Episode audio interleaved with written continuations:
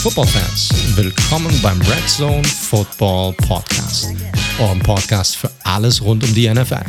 Mein Name ist wie immer Mike T, Host dieser wunderbaren Show und an meiner Seite begrüße ich wie jede Woche Co-Host und das analytische Herz des Red Zone Podcast, Daniel Ports.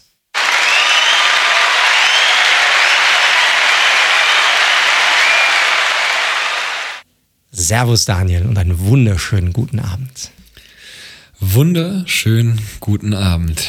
Puh, langer Tag.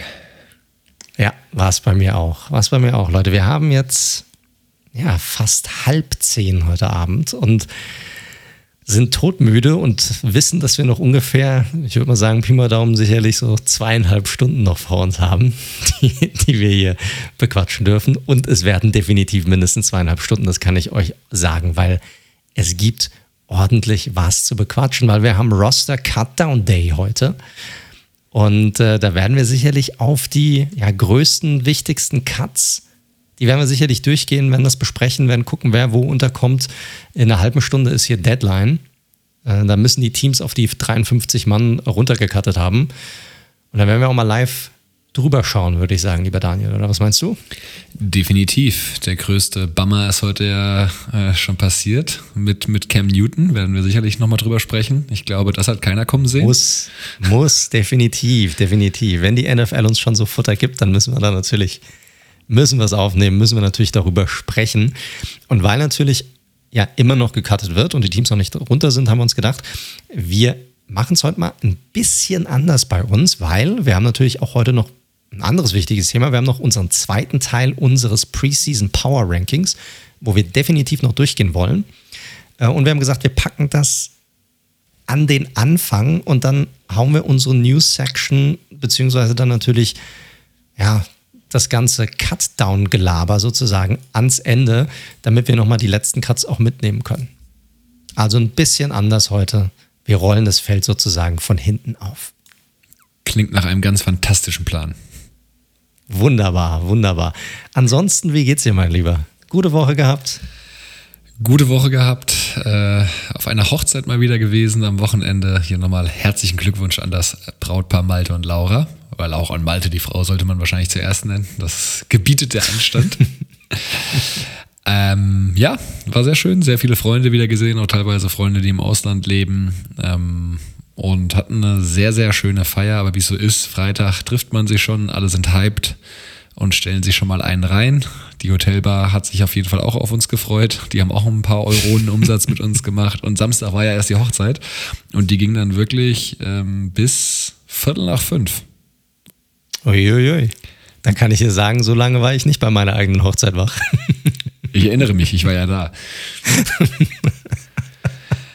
Und richtig schöne Ergänzung dann noch. Ähm, 9 Uhr morgens, Feueralarm im Hotel, weil irgendein Idiot beim Frühstück, man konnte sich da selbst Waffeln machen, hatte seine Waffel im Waffeleisen vergessen, was den Rauchmelder ausgelöst hat, was dafür gesorgt hat, dass fünf nach neun alle bei 10 Grad Regen draußen vor dem Hotel standen. Ich habe es probiert. Da war dann wohl, da war dann wenigstens jeder wach, würde ich sagen. Ne? Da war jeder wach, ja. Und dann konnte ich auch nicht mehr einschlafen. Man musste ja dann auschecken irgendwann und dann mit dem Zug wieder äh, gehen München zurück. Also der Sonntag war jetzt nicht der Highlight-Tag in der letzten Woche. Schön, schön. Und du kommst jetzt auch, kommst ja jetzt auch langsam in ein Alter, wo man das dann auch noch mal einen Tag oder zwei auch danach noch spürt. Ja, geht noch. Also müde, ne?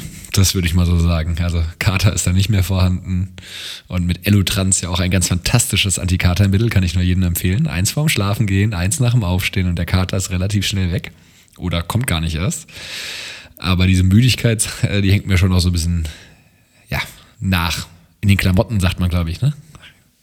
Ja, mal wieder schön unbezahlte Werbung.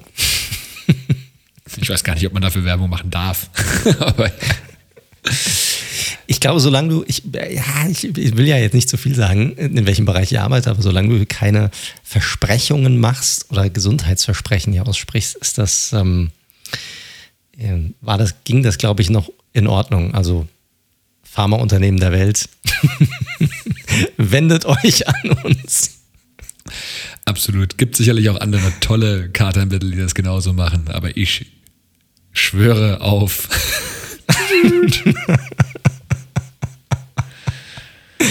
ich hatte tatsächlich das Problem nie. Also ich muss sagen, ich bin tatsächlich jemand, der so gut wie fast immer ohne Karte auskommt. Egal was ist. Du liegst ja in der Regel auch schon um 9.30 Uhr mit dem Kopf auf der Tischplatte. Da ist man natürlich fit. Hat, hatte aber trotzdem eine gute Zeit. Gut. Lass uns zum Football kommen. Das, ja, ich das denke führt auch, zu nichts. Das führt zu nichts, absolut. Und wir haben genug zu besprechen heute. Und äh, wie gesagt, Leute, wir fangen diese Woche ein bisschen anders an. Wir gehen zuallererst mal über unser Power Ranking drüber, denn letzte Woche, und man merkt es, ja, auch, auch vielen Dank, ne, die Download- und Zuhörerzahlen, sie ziehen langsam an. Man merkt, man merkt, dass die Saison kurz bevorsteht. Das ist einfach so. Und äh, wir hatten ja letzte Woche unsere, ja, ich sag mal, Bottom 16 sozusagen, Platz 32 bis Platz 17 sind wir schon hochgegangen. Und da gab es schon den ein oder anderen von euch da draußen, der sich gemeldet hat und gesagt hat, ah, wie kam das denn, wie kann das denn sein?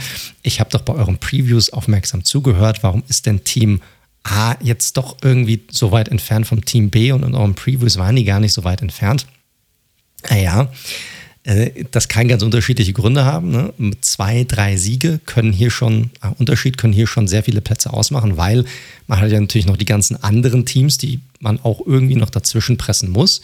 Das heißt aber nicht unbedingt, dass wenn ein Team jetzt zehn Plätze vor einem anderen ist, dass, jetzt, dass es jetzt ein Quantensprung ist ähm, zwischen diesen Teams. Ne? Das, das geht relativ fix und dann werden die beieinander. Dann ist es bei mir zumindest so, deshalb haben wir ja auch zwei unterschiedliche Rankings, die wir dann zusammengeführt haben. Ich weiß nicht, wie es bei dir ist, Daniel. Bei mir ist es schon so, dass ich einen kleinen Teil bei mir im Power Ranking zumindest, das mache ich nicht bei der Preview, aber im Power Ranking ist es so, dass ich so ein bisschen auch das, was in der letzten Saison passiert ist, mit einfließen lasse in das Power Ranking. Also für mich haben gewisse Teams einfach so ein bisschen einen Bonus, weil wie zum Beispiel der letztjährige Super Bowl-Sieger.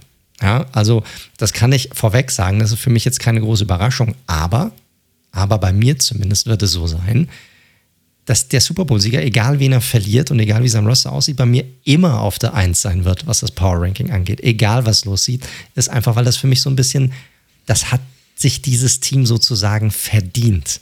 So, die muss man erstmal da runterholen, bevor man da irgendwas machen. Okay. Und so Gegenfrage. Wenn ja. sich jetzt bei den Bucks Tom Brady einen Kreuzbandriss letzte Woche zugezogen hätte und sie hätten sechs Starter verloren, dann wären sie trotzdem deine Nummer eins? Es kommt ja darauf an, wer der Ersatz hier wäre und wie das Ganze dann ausschauen würde auf dieser Position. Ah ja, Kyle Trask oder Blaine Gabbard, kannst du dir aussuchen. Da bringst du mich natürlich jetzt so eine gewisse Ecke. Da hast du natürlich hast einen, hast einen guten Punkt, den, den du hier machst. Auf der anderen Seite haben sie es sich für mich irgendwie verdient. Also sie sind der Super Bowl-Sieger. Du musst sie erstmal runternocken, finde ich. Naja. Das gehört so ein bisschen dazu. Also teile ich, wie, wie ihr hört, nicht hundertprozentig die Meinung, ähm, wen ich auf der Eins habe, ob es das gleiche Team ist, ob es was anderes ist, ähm, das werdet ihr ja später sehen. Lass uns doch gerne mal reingehen. Ich finde, in dem Kontext ist es auf jeden Fall nochmal wichtig zu sagen, Tiers ist das ganz Entscheidende. Also ich und auch Mike hat das ja im Endeffekt in ein paar Tiers unterteilt und er hat ja letzte gut Deutsch Stufen. Ja, richtig, genau. Ähm, könnte auch Segmente, könnte man auch sagen. Segmente, ah, sehr schönes Wort. Ja, also beispielsweise, wir hatten letzte Woche zwischen Giants, Coles, Raiders, Miami und Saints. Das ist für uns ein Tier gewesen. Klar, da ist halt einer natürlich Platz 20 und der andere Platz 24.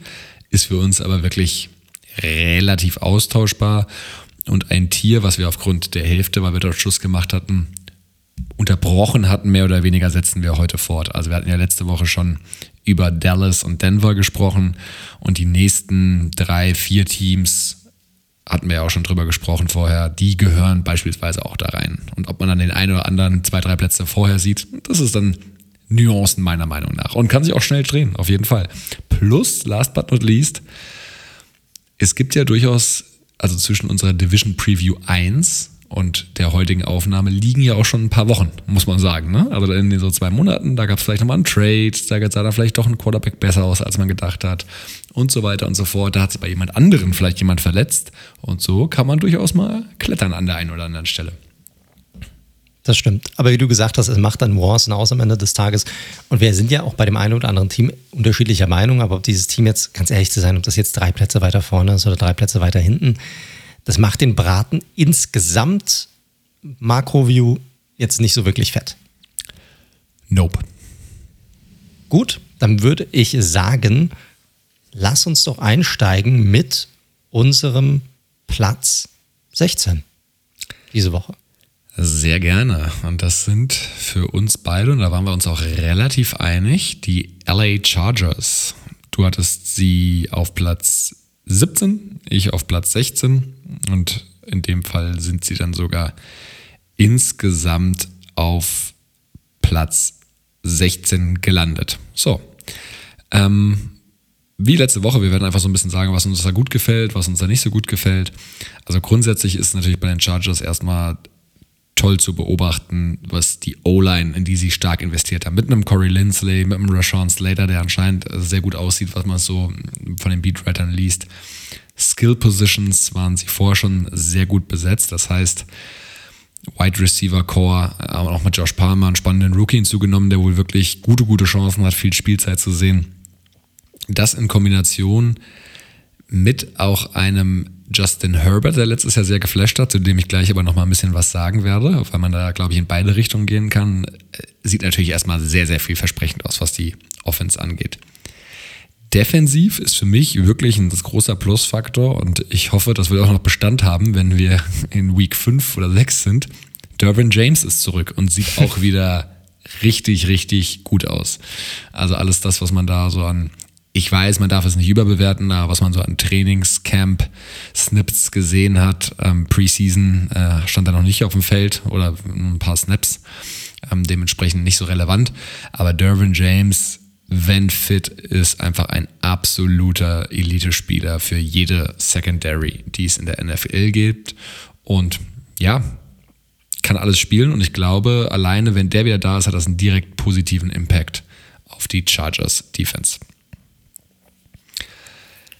Ja, also ich muss sagen, ich bin ja, ich war selbst überrascht, dass ich sie so hoch eingeschätzt habe, muss ich ganz ehrlich sagen. Gut, bei mir werden sie jetzt in der, in der, in dem Bottom 16 sozusagen gelandet, aber wie gesagt, im Grunde macht es jetzt nicht diesen riesigen Unterschied, aber ich meine, so einen geilen Rekord hatten sie ja nicht letztes Jahr. Also wir, wir geben denen ja schon gewisse Vorschusslorbeeren sozusagen auf das, was wir glauben, das kommen könnte. Und da trägt der Quarterback ja sicherlich maßgeblich dazu bei, der Coaching-Change sicherlich auch, obwohl man natürlich auch bedenken muss, gibt ja auch an der einen oder anderen Stelle bei den Chargers Coaching-Changes, auf die sich dann auch der Quarterback erstmal einstellen muss. Exakt. Schöne Hinleitung auf das, was ich auch gerade eben schon mal so ein bisschen angeteased hatte. Also Herbert brauchen wir nicht drüber reden, der hat absolut überdurchschnittlich gespielt für einen Rookie und war wirklich ein Top 15 Quarterback äh, letztes Jahr, kann man nicht anders sagen. Und das hat man ja schon mal betont, ist sehr ungewöhnlich. Jetzt hat es aber es ist für den Rookie natürlich eigentlich schöner, wenn er konstant mit dem gleichen OC oder mit dem gleichen Head Coach, gleichen Quarterback Coach erstmal weitermachen kann. De facto hat er seine gute Leistung letztes Jahr unter Anthony Lynn gezeigt. Jetzt ist natürlich Brandon Staley als First-Time Head Coach da. Möchte ich nicht negativ oder nicht positiv bewerten. Deswegen habe ich da mal hier so neutral ein Zeichen dran gemacht.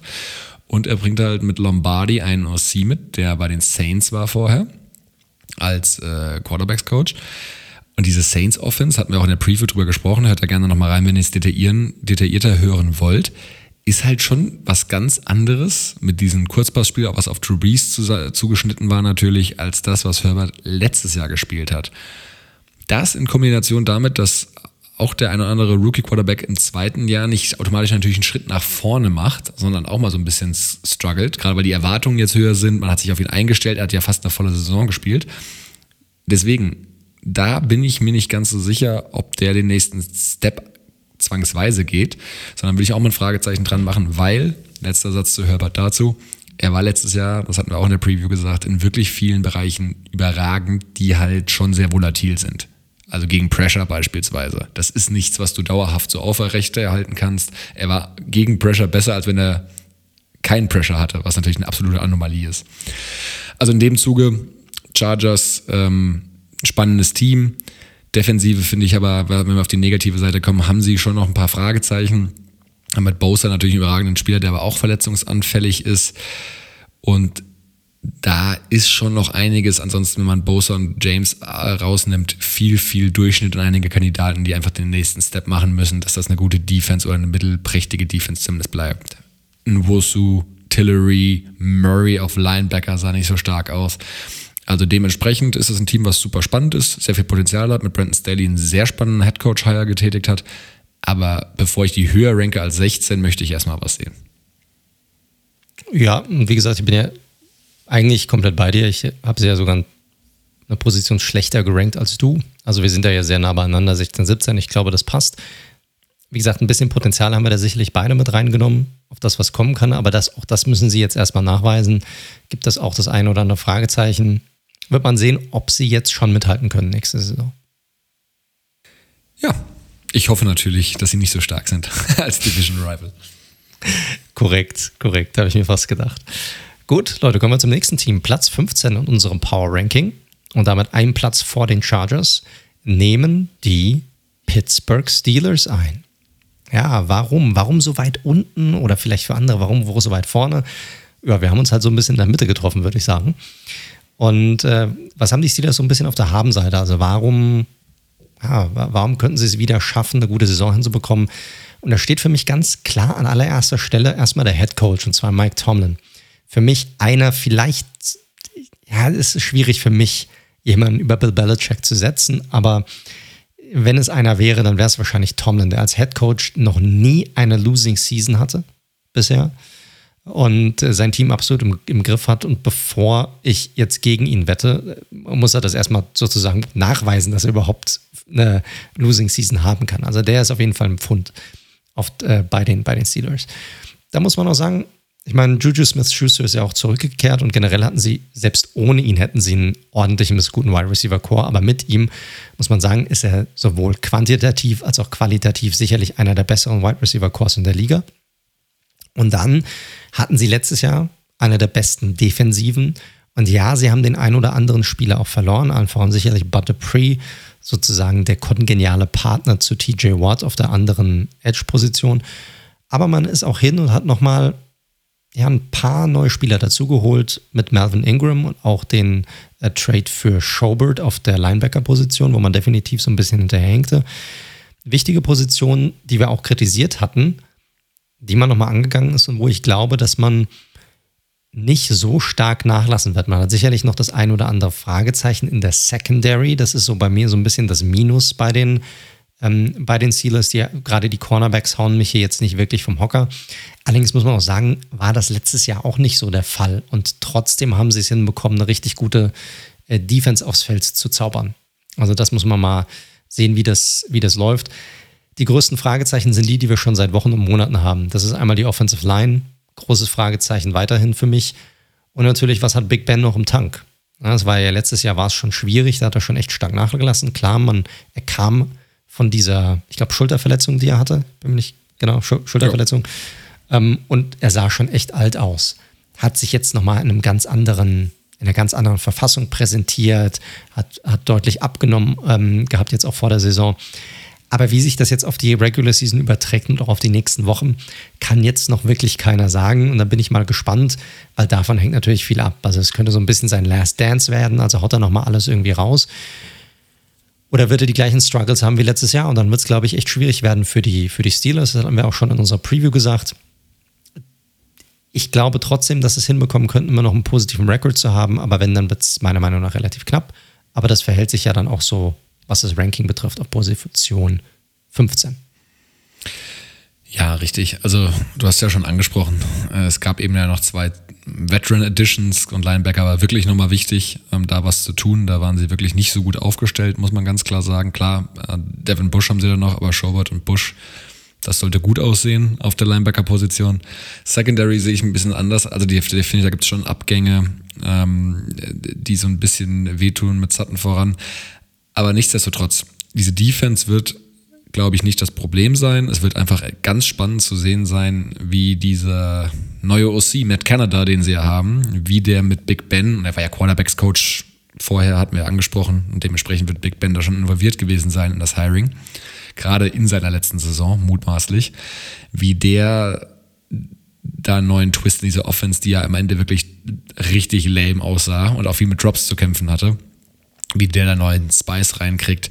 O-Line, vielleicht noch eine Ergänzung, die wir sehr kritisiert hatten. Die sah zumindest, das sollte man nicht überbewerten, aber in der Preseason ordentlich aus. Also das ist vielleicht nicht ganz so dramatisch, wie wir gemutmaßt haben, aber auch da, let's wait and see. Nach, nach den ersten Wochen werden wir da, werden wir da mehr sehen. Und ja, bin gespannt, aber die Steelers auf 15, ich glaube, das ist ja jetzt schon ein kleiner Rückschritt zu dem, im Vergleich zu dem Rekord, den sie letztes Jahr hatten. Mehr als graues Mittelmaß, das maximal, maximal Wildcard-Game sehe ich jetzt ehrlicherweise auch nicht. Nee, trauen wir beide nicht, nicht wirklich zu. Gut, dann kommen wir zu Platz 14 in unserem Ranking. Und zwar zu, ja, etwas überraschend zum Washington Football Team hier tatsächlich. Ja. Unglaublich. ja, man merkt schon, der gute alte Mike sieht die Division Rivals immer ein bisschen kritischer. Da haben wir zumindest eine Abweichung von drei Spots. Du hast sie auf 16, äh, ich habe sie auf 13. Hatten wir fairerweise auch schon eine Division Preview, dass ich ja dort sie auch als Frontrunner in der Division gesehen habe. Und ich sage warum. D-Line, ich glaube, da sind wir uns auf jeden Fall einig, die wird nasty sein. Also da, da steckt so viel Draftkapital drin, die auch alle überzeugt haben, muss man sagen. Und Chase Young in einer Welt ohne Aaron Donald hätte der sehr, sehr realistische Chancen, meiner Meinung nach, Defensive Player of the Year zu werden, kommender Saison. So stark sehe ich den. Mit Donald könnte es tricky werden. Da gibt es ihm aber schon ganz schöne Vorschusslorbeeren. Ich meine, er hatte natürlich ein relativ gutes Rookie, das muss man sagen, absolut im, im Rahmen und sah sehr ordentlich aus. Aber jetzt schon zu titulieren, wie gut er sein wird, da möchte ich ihn jetzt erst nochmal spielen sehen, diese Saison. Ah ja, das, äh, da hast du die Performance aber auch ein bisschen runtergeschraubt. Der war richtig, richtig gut und der hat ja nicht nur Gardemaß und alles, sondern der hat ja auch wirklich das technische Skillset von vornherein. Also das war ja wirklich, ähm, der ist ja einer der besten Pass-Rusher, der äh, in den letzten fünf Jahren überhaupt in die Liga gekommen ist. Aber genug zu Chase Young. Wir wollen uns jetzt nicht auf Einzelspieler äh, konzentrieren in diesem Power-Ranking. Diese D-Line wird super gut sein. Ähm, Linebacker haben sie auch noch Draftkapital reingestellt. Die wichtigste Verbesserung meiner Meinung nach ist aber ganz klar äh, Fitzpatrick auf Quarterback, weil ja, natürlich ist er kein Elite-Quarterback, sage ich auch nicht.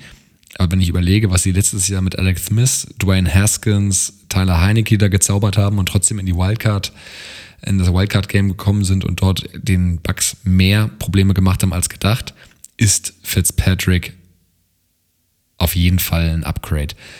Fitzpatrick ist natürlich auch so ein bisschen die Problematik, weil wann hat er das letzte Mal eine Saison wirklich konstant gut gespielt? Das ist so, das kann man nicht wegdiskutieren.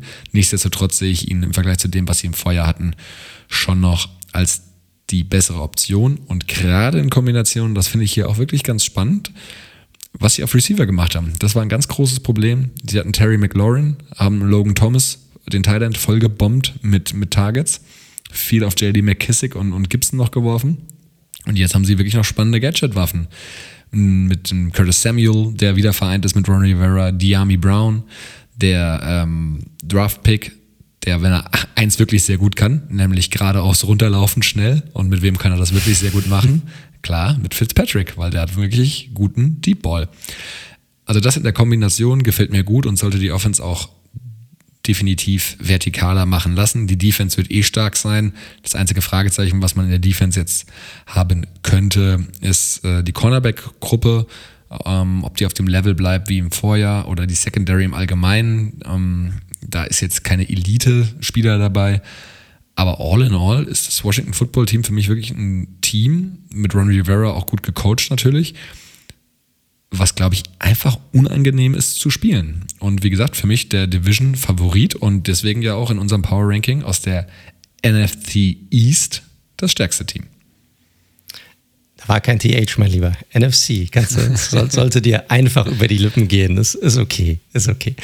Ähm, ich muss sagen, äh, guck mal, bei mir sind sie ja tatsächlich sogar im Ranking vor meinen Giants, obwohl ich in der Preview gesagt habe, die Giants gewinnen die Division. So, weil es ist halt einfach so, ne? Sie waren letztjährig der, der Division-Sieger. Wenn ich so ein bisschen drüber gucke, dann muss ich das so ein bisschen zugeben, obwohl ich immer noch weiterhin glaube, dass meine Giants die Division gewinnen werden. Ähm, aber du hast natürlich in, in vielen Punkten recht. Die Defense wird eine der besten sein der Liga, da bin ich komplett bei dir. Ich glaube auch, dass sie mit Fitz, Fitzpatrick sicherlich nochmal einen, einen Schritt nach vorne machen. du hast ja diese Inkonstanz bei ihm, ne? Das ist halt einfach so. Und, und wie, wird die, wie wird die ausschlagen? Ich finde das Running Game auch noch nicht so prickelnd. Ja, also ich weiß, viele feiern Gibson ab, aber der war auch mega inkonstant letztes Jahr. Der hatte vielleicht zwei, drei Spiele, wo er richtig abgegangen ist. Und der Rest war einfach below average eigentlich. Also der ist so Hit or, Hit or Miss.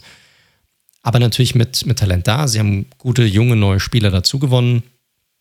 Ähm, aber so richtig geil finde ich es jetzt auch nicht. Aber gut genug, dass sie hier bei uns auf Position 14 reinkommen. Ich habe sie bei mir, glaube ich, auf 16 drin gehabt, du auf 13.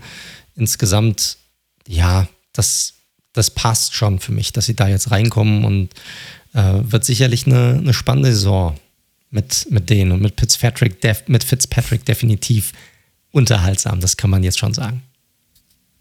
100 Pro. Und wie gesagt, Ronnie Rivera äh, gönne ich es auch sehr.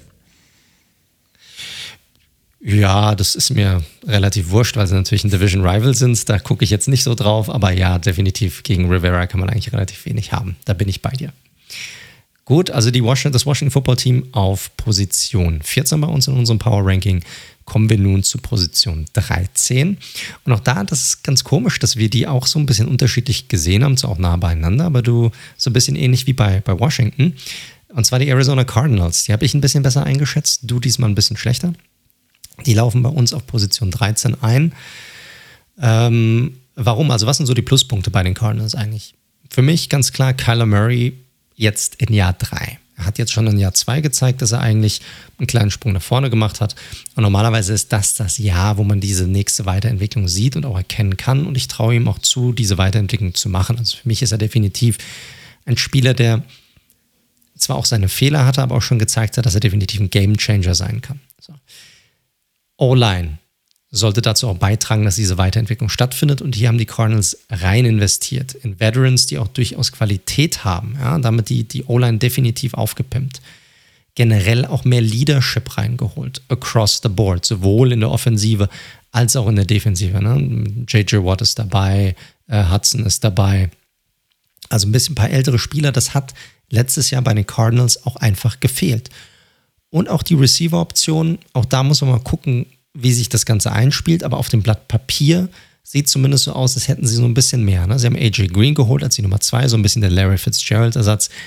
Zugegebenermaßen hatte letztes Jahr eine katastrophale Saison bei den Bengals. Aber sie haben auch geguckt, dass sie über den Draft ein paar Spieler reinholen. Rondale Moore sah, ne? der Hype-Train wurde schon ein bisschen äh, gestartet in der Preseason. Ähm, da könnten sie einen, einen, sehr interessanten Spieler haben, sodass sie da auch mehr, ein paar mehr Receiving-Optionen haben. Warum nicht weiter vorne ranken? Ähm, bei den Steelers war für mich das Coaching Pluspunkt, bei den Cardinals ist für mich das Coaching klarer Minuspunkt. Also Cliff Kingsbury zieht es für mich komplett runter. Der hat, eigentlich hat er für mich bisher noch gar nichts nachgewiesen. Also für mich hat er noch nicht nachgewiesen, dass er überhaupt ein guter Coach ist, dass er ein Head Coach in der NFL sein sollte. Und solange er das nicht nachweist, ist er für mich einfach jemand, der dieses Team ja, zurückhält, um erfolgreicher zu sein. Und dann nochmal ein Blick auf die Secondary. Wir hatten die Defense schon angesprochen. Die hat sich im, gerade in der zweiten Hälfte der letzten Saison schon verbessert gehabt. Aber diese Secondary, gerade die Cornerback-Position, und wir reden natürlich nachher noch über, über Malcolm Butler. Da gibt es ja auch eine Situation, die sich entwickelt hat, wo man noch nicht weiß, in welche Richtung das Ganze geht. Da sind sie schon echt dünn besetzt. Und ich glaube, das könnte echt ein Problem sein, beziehungsweise ein Problem werden. Und eine Sache, die wir auch in unserer Preview angesprochen hatten, schaut man sich das Team an, dann sieht das zwar insgesamt ordentlich aus, ja, aber so wirklich verbessert, dass man sagt, man hat jetzt zusätzliche Optionen gerade auf der Defensive-Seite gewonnen, war eigentlich nicht der Fall, sondern man hat eigentlich Spieler A mit Spieler B sozusagen ausgetauscht und hofft, dass Spieler B ein bisschen besser funktioniert. Ja, also ich, ich, bin in vielen Punkten bei dir und auch in der Bewertung ja gar nicht so weit weg. Ich sehe sie ja sogar noch ein bisschen schlecht. Ähm, ich glaube, das mit den Cardinals ist irgendwie so eine spannende Sache. Weil ich finde, sie haben schon zugelegt mit dem JJ Watt. Ähm, Chandler Jones kommt ja auch zurück. Das ist ja dann kein Neuzugang in dem Sinne, aber natürlich ein krasser, ja, krasser Impact-Spieler. Also sollte er zumindest sein. Ähm, anscheinend sehen ja auch äh, Rookie Rondell Moore als auch AJ Green anscheinend äh, relativ gut aus. Also dieses äh, Receiving Core sollte auch einen Schritt nach vorne machen. Mein Problem ist leider auf den wichtigsten beiden Positionen. Kingsbury hast du alles zu gesagt. Da, den kaufe ich auch noch nicht komplett, außer das Haus von ihm. Das hätte ich sehr gerne, seit ich das im Draft letztes Jahr gesehen habe. Alter, war, war das überhaupt sein Haus? Oder war das so ein Ding, was er sich gemietet hat? Also, weißt du das? Nee, aber Weiß das jemand von euch da draußen? Kann das jemand sagen? War das ein Mietshaus von ihm oder war das tatsächlich seine eigene Bude? also so wie das Haus aussah, kostet das wahrscheinlich 50.000 Dollar pro Nacht zu mieten. Also das war eine krasse Bude. Sei es drum. Und ich bin bei Kyler noch so ein bisschen hin und her gerissen. Wir brauchen, ich kaufe ihn als Deep Passer und ich kaufe ihn natürlich logischerweise, das ist ja offensichtlich als Runner. Alles dazwischen, was leider wirklich sehr entscheidend ist, Mitte des Feldes attackieren, äh, das weiß ich noch nicht so genau. Das weiß ich noch nicht so genau. Und mir ist das, viele tun so, als ob Kyler Murray safe ein Top 10 Quarterback ist nächstes Jahr. Bin ich mir überhaupt nicht sicher. Bin ich mir überhaupt nicht sicher. Und dann, das ist jetzt nicht entscheidend für dieses Power Ranking, aber natürlich haben sie eine starke Division, wo man auch mal einen negativen Flow reinkommen kann. Ja, das ist korrekt. Und wir hatten sie ja beide, das ist ja relativ spannend tatsächlich. Wir haben sie ja beide ähm, als schlechtestes Team in der Division, reicht aber im Gesamt-Power-Ranking tatsächlich nochmal für Platz 13, was natürlich die Stärke der Division sehr gut demonstriert. Korrekt, korrekt. Das ist so. Weil wir haben ja auf Platz 12 und da können wir eigentlich direkt hinkommen, weil im Grunde genommen kann ich dir bei so gut wie allem zustimmen. Wie gesagt, wir sagen ja auch nicht weit auseinander bei, bei unserem Ranking. Cardinals auf 13 und auf Position 12 läuft ja, ja ein Division Rival ein. Ja, die Friends, die San Francisco, nice. Die die Friends. San Francisco 49ers. Leute, ich habe es euch gesagt, ich hatte ein schwieriges Wochenende und jetzt schon viel Stress die ersten Oh, beiden Tage. Genau, eine kleine, eine kleine Oh, dass du dafür keinen Oh. Musikeinspieler hast. Ja, ich weiß, genau das gleiche habe ich mir auch gerade gedacht. Das muss ich, muss ich mir nochmal, muss ich mir noch mal drauflegen, muss ich mein Soundboard nochmal ein bisschen updaten. Definitiv, weil ich so selten jammer, deswegen hast du da nichts. Das kann wahrscheinlich sein, ja, das, das ist so. Zurück zu den Niners, machen wir es einfach kurz. Da ist ja das Quarterback-Duell anscheinend entschieden, hatten wir ja auch getwittert gehabt. Es deutet ja sehr stark darauf hin, dass es Jimmy Garoppolo wird und Trey Lance, wie auch schon übrigens in unserer Preview angedeutet, wahrscheinlich in so speziellen Packages eben eingesetzt wird. Finde ich ganz spannend. Ähm, und Die sind so gut. naja, man kann ja auch mal eine Prediction, die man richtig hatte, durchaus erwähnen. Ne? Wir lagen ja auch schon mal ein paar Mal daneben, so ist es ja nicht. Schön auf die Schulter klopfen. Ah, gut gemacht, gut gemacht. Definitiv. Nein, aber la lass uns das anschauen. Also O-Line ist natürlich spannend, ähm, natürlich mit dem Trent Williams, mit Mike McClinchy, das sollte wieder eine gute O-Line auf jeden Fall sein. Auf Running Back, da haben sie eh immer ein spannendes Komitee, was, äh, Committee, was sich meistens über Speed natürlich definiert. Jetzt mit Trey Sermon noch einen Rookie, der anscheinend eine sehr gute Rolle spielen wird. Ich hatte gerade eben die Quarterback-Position angesprochen. Ich bin kein riesen Jimmy G-Fan, aber so in den, wenn man den noch kombiniert mit Trey Lance in gewissen Packages, das könnte, das könnte schon ganz gut funktionieren. Und ich bin halt großer Shanahan-Fan als Playcaller natürlich. Und ja, das ist halt im Endeffekt eine Offense, wenn man dann noch an die Receiver denkt, mit Ayuk, Debo Samuel, George Kittle natürlich allen voran, der zurückkommt. Die Niners müssen einfach eigentlich alleine dadurch besser werden, dass die Verletzten zurückkommen auf beiden Seiten des Balls. Und der Defensive natürlich ganz genauso, äh, da mit dem Bowser natürlich vorne voran, dass auch das sollte der Defense auch wieder einen ordentlichen Spark geben. Ja, wir haben die Niners ja beide sehr ähnlich eingeschätzt. Also ich glaube, du auf 11, ich auf 12, aber so weit sind wir da nicht mal auseinander bei diesem Team. Ich finde es ein bisschen, eine Sache, die ich krass finde, die mir jetzt gerade so aufgefallen ist, wir schätzen sie ja beide eigentlich relativ gut ein. Ja, also die- wie gesagt, es kommen ja auch viele Verletzte zurück. Sie hatten Pech letztes Jahr, haben trotzdem eigentlich eine ordentliche Runde gespielt. Aber wenn du mal drauf guckst, eigentlich hatten sie bisher unter Shanahan nur eine Winning Season. Haben wir schon öfter thematisiert, ja. Ja. Und trotzdem äh, ist so die Sache, ja, gar kein Thema, natürlich, ne? Genauso wie, dass er und GM schießt mich tot. Wie, Lynch, wie du danke. jedes Mal vergisst, ich weiß es auch Jedes nicht. warum. Mal, jedes Mal. Ich weiß auch nicht, ich weiß auch nicht warum. Ich denke auch immer an irgendeinen anderen Spieler, wenn ich, wenn ich an ihn denke. Also Lynch und, und Shannon, die haben ja auch die Vertragsverlängerung bekommen. Ich glaube, es ist 2026 25 oder 26, bin mir gar nicht sicher. Und auch da, ja klar, logisch, natürlich, warum nicht? Aber warum nicht ist, okay, sie haben es einmal in den Super Bowl geschafft und ansonsten haben sie bisher immer nur verloren. Also, mal über, etwas übertrieben ausgedrückt. Und äh, deshalb finde ich es schon krass, dass wir sie eigentlich beide so weit oben bewerten. Und ich glaube, das ist auch der Konsens, der in der NFL-Community eigentlich rausgeht, dass die Niners oben mitspielen werden. Ist aber, also das haben sie auf kontinuierlicher Basis eigentlich noch gar nicht wirklich gezeigt. Aber ich bin in der Bewertung bin ich komplett bei dir, aber ich finde das einfach nur einen generell interessanten Take, wie man dieses Team sieht. Dass man es eigentlich viel besser sieht, als so wie es insgesamt in der Laufzeit, seitdem Shanahan und Lynch da sind, bislang abgeschnitten hat. Du, ja, du hast vollkommen recht, kann ich gar nichts gegen sagen. Vor allem, weil man ja noch hinzufügen muss, dass es ja einen neuen DC eben auch noch geben wird mit dem Miko Ryans, wo man jetzt irgendwie auch einfach davon ausgeht, dass er nahtlos mehr oder weniger daran anknüpft, was Robert Salah hinterlassen hat. Who knows, weißt du auch nicht. Richtig, Richard Sherman ist weg, also die Secondary ähm, ist jetzt auch nicht mit Top-Spielern gespickt. Also ich verstehe vollkommen, wenn ihr die Niners, und das würde uns natürlich auch mal interessieren, irgendwie tiefer seht, gibt es absolut Argumente dafür, weil sie haben natürlich auf der wichtigsten Position natürlich mit dem Duo Jimmy G und eben Trey Lance, auch wenn ich mir das ganz spannend vorstellen kann. Vielleicht bin ich auch da noch ein bisschen im negativen Sinne äh, beeinflusst von dem letzten Preseason-Game gegen meine Raiders, wo das teilweise echt sehr gut aussah. Aber lasst es gerne mal hören. Also wir haben die 49ers sehr einheitlich auf Platz 12, aber es gibt durchaus Argumente, sie auch tiefer zu packen. Korrekt, korrekt, aber ansonsten sind wir dort insgesamt sehr nah beieinander, wie eigentlich auch beim nächsten Team. Und auch da muss man sagen, aufgrund des letztjährigen Records ist eigentlich diese Gesamtbeurteilung dieses Teams schon etwas überraschend, weil es war ja noch nicht mal ein Playoff-Team letztes Jahr, muss man sagen. Für mich ist ja der letztjährige Rekord nicht das Entscheidende im Gegensatz zu dir.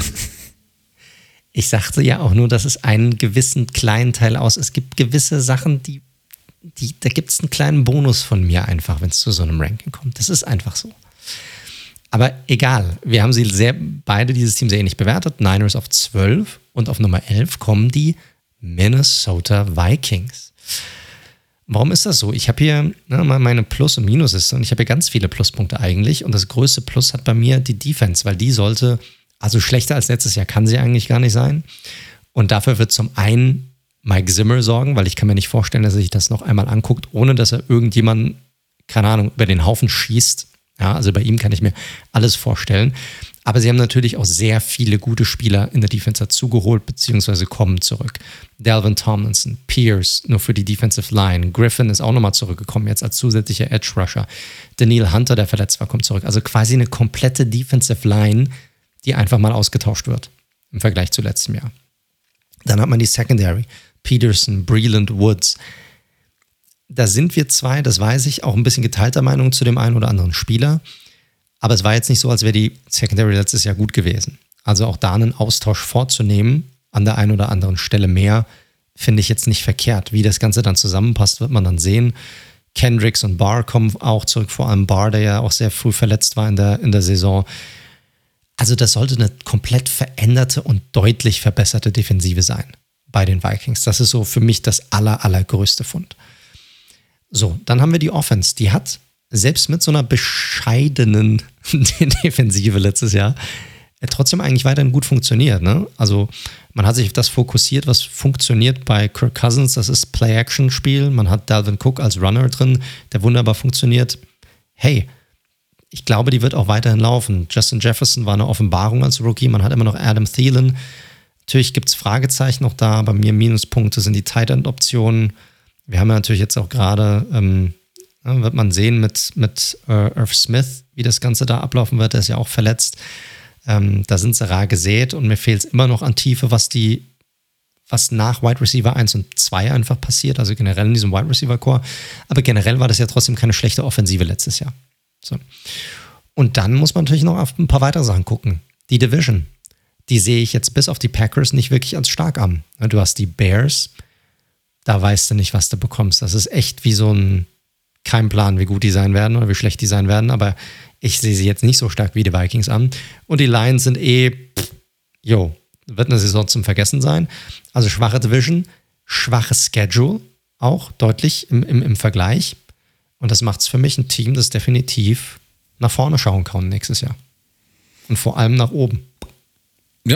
Sehe ich komplett genauso. Eine sehr ähm, klar strukturierte Offense, wo sie einen kleinen Switch vornehmen werden. Also du hast ja Titans schon angesprochen, das Thema 12 Personal wird, glaube ich, deutlich weniger als äh, eingesetzt werden als in der vergangenen Saison, weil einfach die Tight Optionen dafür fehlen. Dafür wird es wahrscheinlich mehr mit drei Wide Receivern geben. Nichtsdestotrotz, da wird es weiterhin viel Play Action, viel Delvin Cook, viel Justin Jefferson und Adam Thielen hinter einer hoffentlich leicht verbesserten O-Line. Aber Cousins wird den Ball ja auch mal relativ schnell los. Das in Kombination mit dieser Defense, die, glaube ich, auch wirklich einen deutlichsten Schritt nach vorne machen müsste, buxiert die Vikings für mich tatsächlich auch. Das ist einfach ein grundsolides Team oder ein gutes Team mit einem guten Coach. Und dementsprechend finde ich das an so dieser Borderline Top 10, finde ich die schon ganz gut aufgehoben.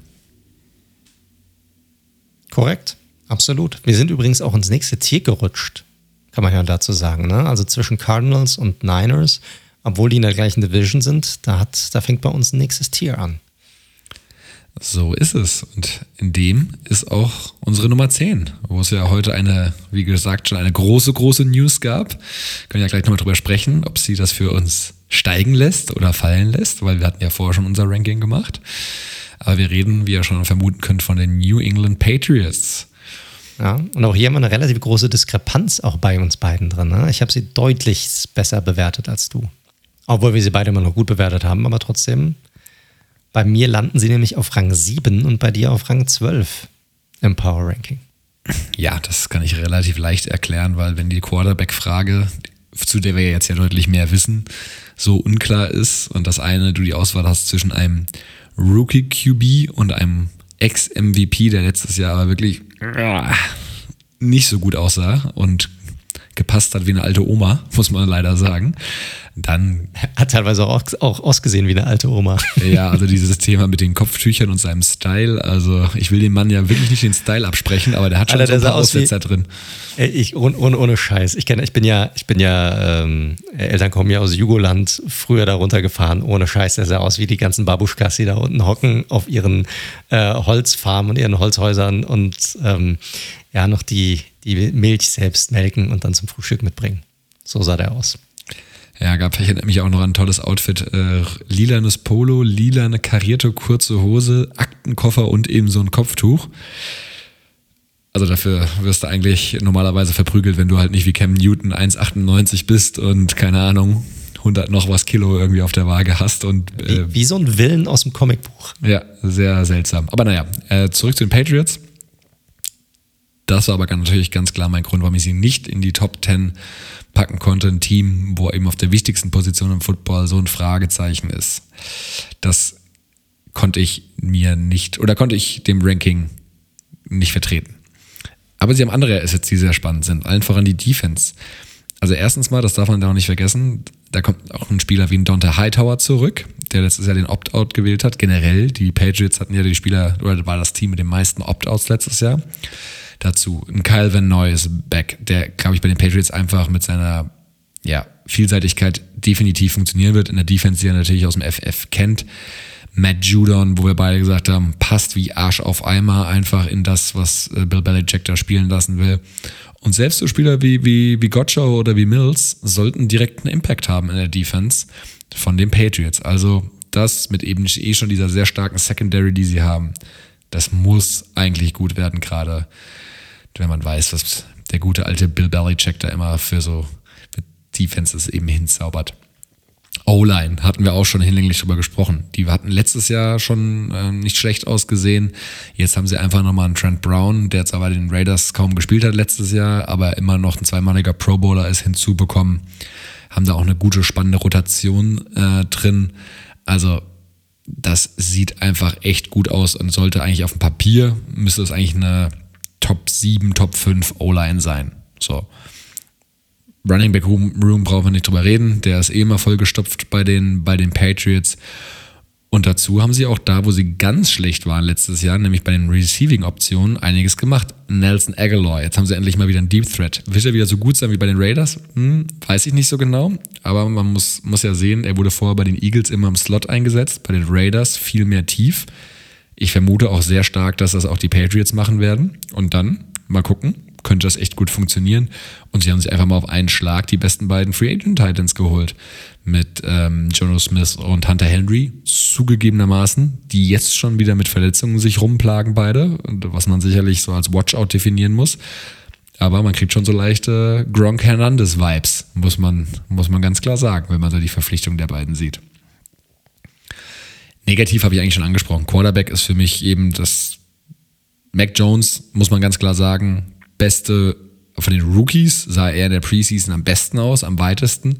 Auch dazu hatten wir ja schon vor ein paar Monaten mal gesprochen, dass ja auch ein NFL-Insider gesagt hat, ganz ehrlich, also vor Monaten schon, Mac Jones ist mit, wenn ich jetzt morgen einen Quarterback starten müsste, und das war glaube ich sogar vor dem Draft, Trevor Lawrence oder Mac Jones, keinen der anderen. Also und ja, Jones scheint die Offense gut umzusetzen, ist aber noch ein Rookie, da wird es garantiert Hiccups noch geben, ganz klar, und Rookie-Momente. Und die andere Problematik hatte ich angesprochen. Bei den Receiving-Optionen haben sie zwar zugelegt, aber da sind natürlich mit, auch mit Kendrick Bourne, den ich noch gar nicht thematisiert hatte, und eben Henry Smith schon ein paar Spieler dabei, die durchaus schon mit Verletzungen zu kämpfen hatten in ihrer Karriere. Bin mal gespannt. Also das, deswegen die Patriots für mich in Anführungszeichen nur auf 12. Ähm, aber die werden auf jeden Fall eine bessere Rolle spielen, als sie letztes Jahr getan haben. Ja, das, das werden sie. Und du hattest ja das Quarterback-Play aus der letzten Saison schon angesprochen. Und das war ja echt unterirdisch, das muss man einfach sagen. Und trotzdem haben sie es hinbekommen. Und trotz der ganzen Ausfälle, die sie auch hatten, immer noch mit 7 und 9 einzulaufen letztes Jahr. Also muss man auch erstmal hinbekommen. Einer der Pluspunkte bei den Patriots ist immer das Coaching. Du hast einfach den besten Coach aller Zeiten dort mit Bill Belichick. Und die haben sich so krass verstärkt in der Offseason, gerade in der Defensive, an der Offensive Line. Ich sehe jetzt nicht so diesen Qualitätsunterschied bislang zwischen einem Mac Jones und zwischen einem Cam Newton. Und klar, vielleicht sah er jetzt ein bisschen besser aus, vielleicht hätte er auch nochmal ein besseres Jahr gehabt, aber das Jahr, das, was er letztes Jahr hatte, das kann selbst ein Mac Jones kaum unterbieten, meiner Meinung nach. Wenn du dann immer noch guckst, was hast du für ein Coaching, was hat sich alles verbessert und du bist auf beiden Seiten des Balles wirklich um einiges besser geworden, dann trägt das für mich dazu bei, dass du insgesamt ein, ein richtig starkes Team hast. Ich bin immer komplett bei dir, dass du mit einem Rookie Quarterbacks nichts gewinnen wirst. Also das glaube ich nicht, aber ich glaube, sie werden einen deutlichen Sprung nach vorne machen und auch um die Division oder den Division-Title mit contenten. Mein zwei Cent. Gut, dann mach doch mal weiter mit deiner oder mit unserer Nummer 9, so muss man es ja sagen. Korrekt, unsere Nummer, Nummer 9, also Nummer 10 England Patriots, unsere Nummer, Nummer 9, und da waren wir uns komplett einig, die haben wir nämlich beide exakt gleich bewertet, sind die Tennessee Titans. Laufen wir uns an der Nummer 9 ein und ja, unserer Meinung nach auch absolut verdient so weit oben. Das hat einige Gründe. Ähm, für mich, Hauptgrund ist eigentlich der Quarterback. Ein Quarterback, der jetzt zwei Jahre lang konstant nachgewiesen hat, dass er gute Leistung erbringen kann. Zumindest in diesem System, was sie da spielen. Aber es ist nicht so, dass man sagt, hey, war das jetzt ein, war jetzt ein One-Year-Wonder? Das ist nicht der Fall. Das kann man ja nicht mehr sagen. Er hat jetzt zwei Jahre sehr gute Leistung gebracht. Also ist das ein Mann, auf den man definitiv bauen kann und wo man auch wieder so eine Leistung eigentlich auch erwarten kann. Man hat den Rushing Leader der NFL in seinen eigenen Reihen, wo es jetzt keine Andeutung dazu gibt, dass das jetzt irgendwie aufhören sollte, so gut zu laufen, im wahrsten Sinne des Wortes mit mit ihm. Man hat Julio Jones dazu geholt auf der Wide Receiver Position. Und man hat die Defensive Line verstärkt mit Leuten wie Bud Dupree, mit Autry, kompletter Secondary Overhaul. Also es gibt genug gute Gründe, dieses Team gut zu sehen. Vor allem auch, wenn man überlegt, dass diese Division auch nicht unbedingt so stark ist. Ne? Jaguars, Texans, Colts hatten wir auch im Detail schon diskutiert. Das Ding ist, bei der Secondary, ich habe sie auch so ein bisschen als Minuspunkt bei mir, weil du weißt nicht so wirklich, was du davon hast. Ne? Das war ja ein kompletter Secondary Overhaul. Also da wird man sehen, wie gut diese Secondary wirklich funktioniert. Run Defense bleibt für mich auch weiterhin ein Thema bei den Titans. Ähm, gerade was die Interior Line angeht, auch der Linebacker Core finde ich jetzt nicht so prickelnd bei denen. Und natürlich das größte Fragezeichen vielleicht, der neue Offensive Coordinator bei den Titans. Ne? Arthur Smith ist nicht mehr da, ist jetzt der Head Coach der Atlanta Falcons. Wird es bei den Titans so weitergehen wie bisher? Wird es nahtlos übergehen? Wird's, ja, kann man weiterhin diese Offensive laufen lassen? Oder wird es anders sein? Das ist für mich ein Fragezeichen. Aber man hat ja alle Pieces, man hat sich meiner Meinung nach insgesamt verbessert. Und deshalb aufgrund der vorherigen Leistung und das, was sie jetzt noch gemacht haben, für mich ganz klein in Top 10 und läuft bei mir auf Nummer 9 ein. Ja, ich bin da auch mittlerweile, ich hatte ja bei den Titans, naja, das ist schon wieder vier, fünf Monate her, so Anfang der Offseason, echt so ein bisschen so das Gefühl, uh, das könnte runtergehen. Ähm, ich glaube, die hatten jetzt ihre zwei starken Saisons und es gibt ja auch durchaus einige äh, Experten, die das irgendwie, die Titans trotz Julio ein bisschen auf den absteigenden Ast sehen.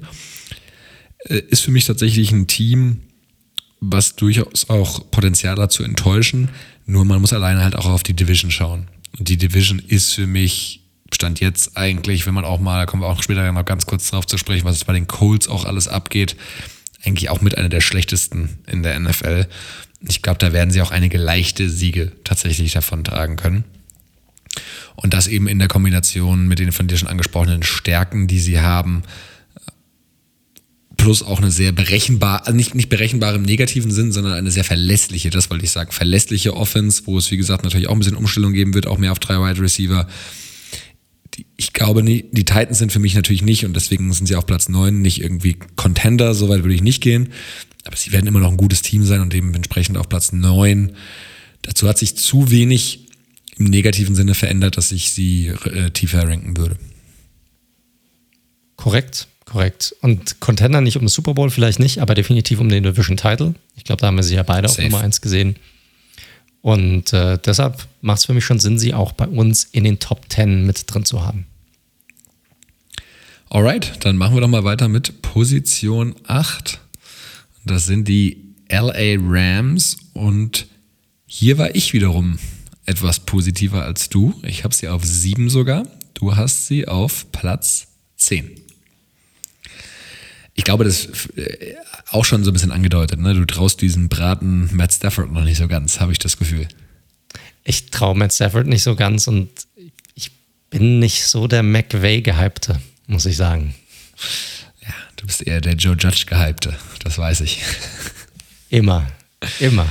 Nein, aber wenn wir da mal nüchtern auf das ganze Konstrukt da bei den Rams draufschauen, dann ist es natürlich erstmal so, und damit könnten wir es fast beenden. Die Rams waren letztes Jahr ähm, sehr gut in der Division schon grundsätzlich unterwegs, besser als wir, ich glaube, wir hatten sie schon vor der letzten Saison alle unterschätzt, muss man fairerweise sagen. Ich habe sie schon eher so als 8 und 8 Team gesehen. Ja, definitiv. Und dann hat alleine diese Defense, die außergewöhnlich gut war, unter Brandon Staley natürlich auch, der jetzt weg ist, ähm, so gut performt und Goff offensiv nicht so viel kaputt gemacht, muss man sagen, dass sie ähm, eben ja, in die Playoffs eingezogen sind mit sogar einem verletzten Jared Goff schlussendlich. Nichtsdestotrotz ist es jetzt halt so, du hast, also du hast jetzt quasi dieses Team, klar, wo es gleich noch ein paar Abgänge natürlich noch gab, aber wo du auf der wichtigsten Position eben mit Quarterback meiner Meinung nach wirklich ein starkes Upgrading geliefert hast, eben von Goff auf Matthew Stafford, was auch das Spiel nochmal deutlich vertikaler werden lassen sollte, meiner Meinung nach. Das in der Kombination mit einem Robert Woods, einem Cooper Cup, ähm, finde ich, vielleicht sogar mit dem Deshaun Jackson, wenn er nicht wieder verletzt ist die ganze Zeit, Van Jefferson, das finde ich schon, das finde ich schon gut. Das stelle ich mir schon sehr, sehr gut vor. Und wie gesagt, ich halte von McBay als offensiven Playcaller schon sehr viel. Klar, einschränken muss man natürlich sagen, Cam Akers Verletzung ist natürlich ein Blow. Da haben sie ja mit Sonny Michel nachgelegt äh, per Trade von den Patriots. Von daher nicht, nicht verkehrt, aber Akers sah schon nicht verkehrt aus in seiner ersten Woche. Die in seiner ersten Woche, in seinem ersten Jahr natürlich. Defense ist natürlich wieder das spannende Thema, genau wie das Jahr davor. Viele Abgänge, ne? Wir hatten über Safety Johnson gesprochen, den wir beide sehr mochten, der zu den Browns ist. Wir haben über, äh, über Troy Hill gesprochen. Brandon Staley natürlich logischerweise allen voran weg. Brockers so als Turm in der Schlacht, auch wenn er natürlich auch schon ein paar Jahre auf dem Buckel hat. Den darf man auch nicht unterschätzen, was der für einen Impact hat. Klar, hatten wir letztes Jahr halt auch schon gesagt. Und ich frage mich halt immer, ich komme immer wieder an den Punkt, kann eine Defense, die auf diesen beiden Premium-Positionen mit Aaron Donald und Jalen Ramsey, kann die überhaupt schlechter als Durchschnitt sein? Wahrscheinlich nicht. Letztes Jahr waren sie natürlich top, muss man sagen. Und jetzt Durchschnitt wäre natürlich ein krasser Rückschritt. Ich glaube einfach in der Summe, Offense wird deutlich verbessert sein. Defense, ich glaube schon, dass sie einen Schritt zurück machen. Ich glaube nicht, dass sie so dominant sein werden wie letztes Jahr. Aber ich glaube, sie werden immer noch eine Top 10 Defense hinstellen. Ja, das, das Ding bei sowas ist natürlich immer, wenn du wenn du halt so viele Spieler verlierst, ist halt die Frage, wie sehr können sie sich dann auf diese Spieler, auf die, die geblieben sind, konzentrieren. Ne? Also du hast, ist dann die Secondary so offen, dass sie halt Ramsey gar nicht mehr anwerfen, sondern halt einfach die andere Seite des Feldes bearbeiten. Er bringt die D-Line so wenig zusätzlich als äh, Angriffspotenzial, dass man zwei, drei Spieler bei jedem Play-Call sozusagen auf Download abstellen kann und das Play sozusagen so äh, spielen kann, dass man von diesen, ja, dass man es von diesen Spielern weggekommt. Ist, äh, ist das möglich? Im Brockers finde ich, ist ein grundsolider bis guter Spieler, sowohl als Runstoffer und er kann die Pocket pushen. So jemanden zu verlieren, darf man nicht zu unterschätzen. Hill, einer der besseren äh, Slot-Cornerbacks in der Liga, muss man sagen. Also darf man auch nicht unterschätzen, dass so, dass so jemand nicht mehr da ist.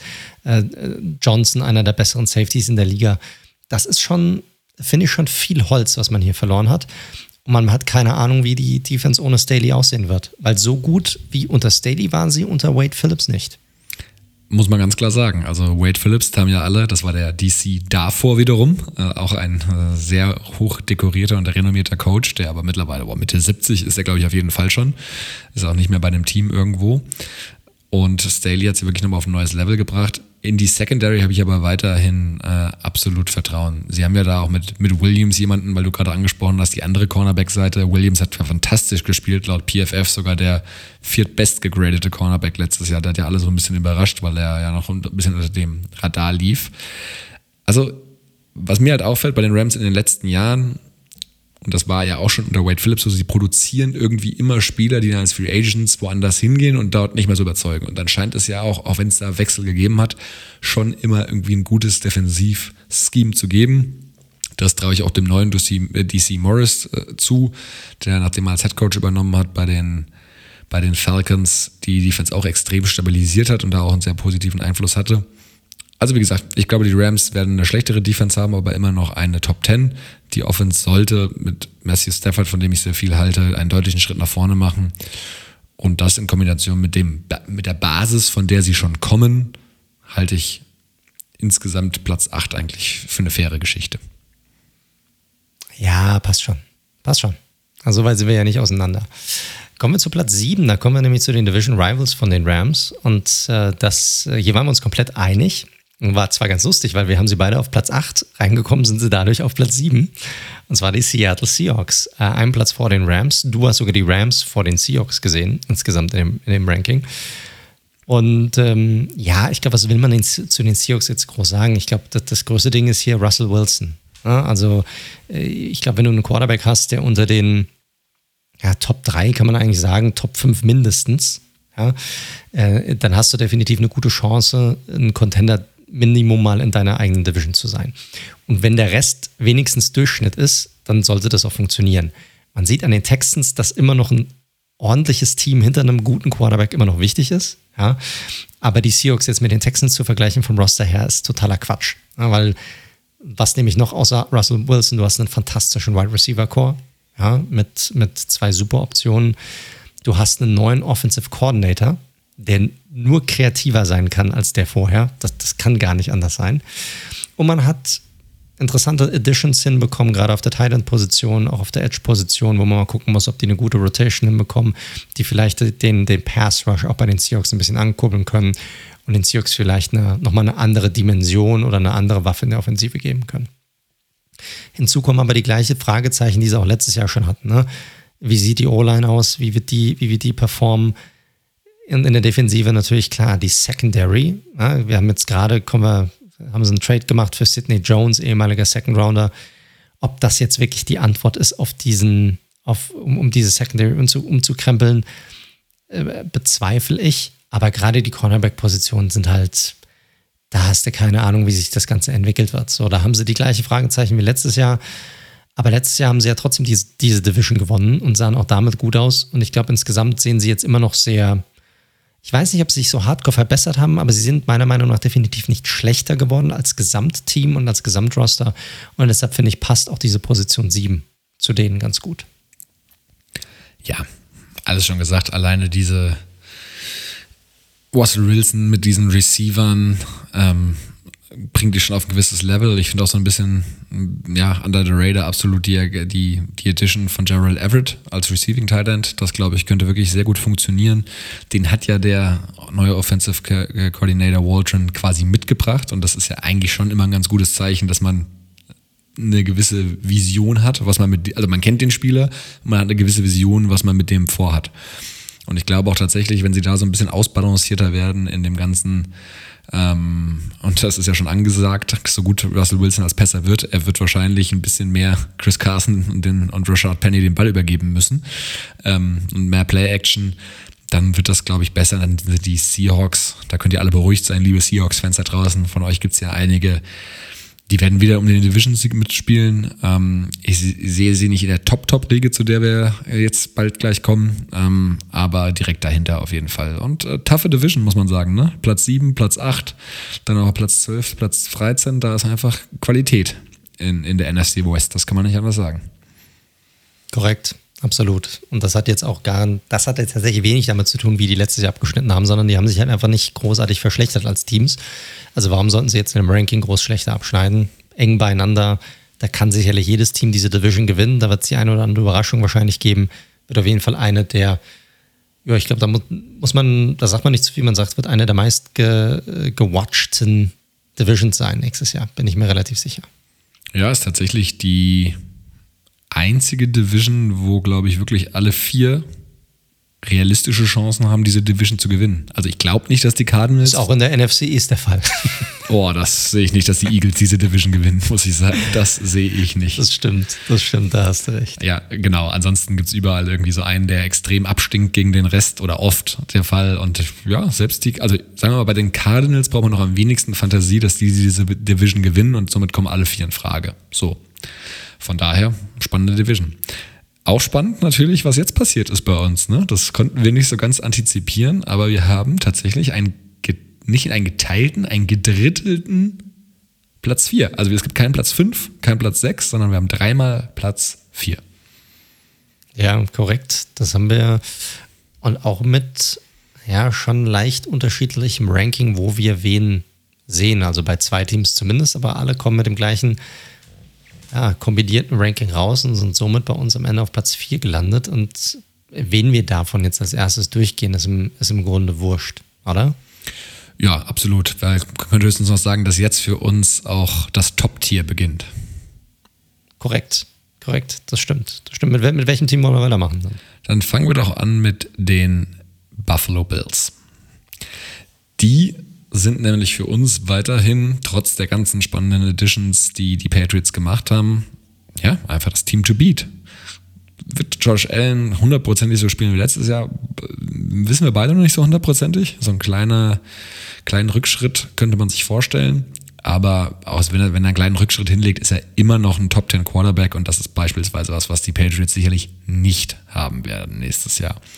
Dazu natürlich die Kombination aus, aus äh, McDermott plus Brian Darble.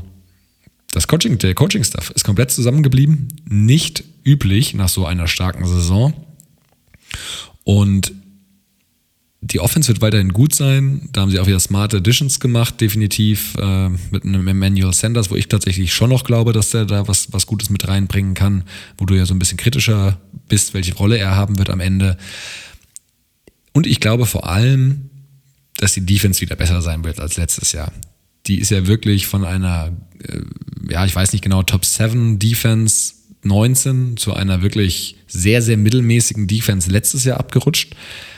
Ich glaube, da geht es aber wieder einen Schritt nach vorne. Also sowohl von den Spielern, die sie haben, sie haben eine sehr gute Secondary, was man bisher auch von einem Gregory Rousseau sieht, sieht sehr vielversprechend aus, muss man sagen. Ist einer der Rookies, die bisher in der Preseason sehr überzeugt haben. Hätte ich nicht gedacht. Überraschend. Ja. Für mich definitiv überraschend. Für mich auch, für mich auch. Ich dachte, der ist so roh.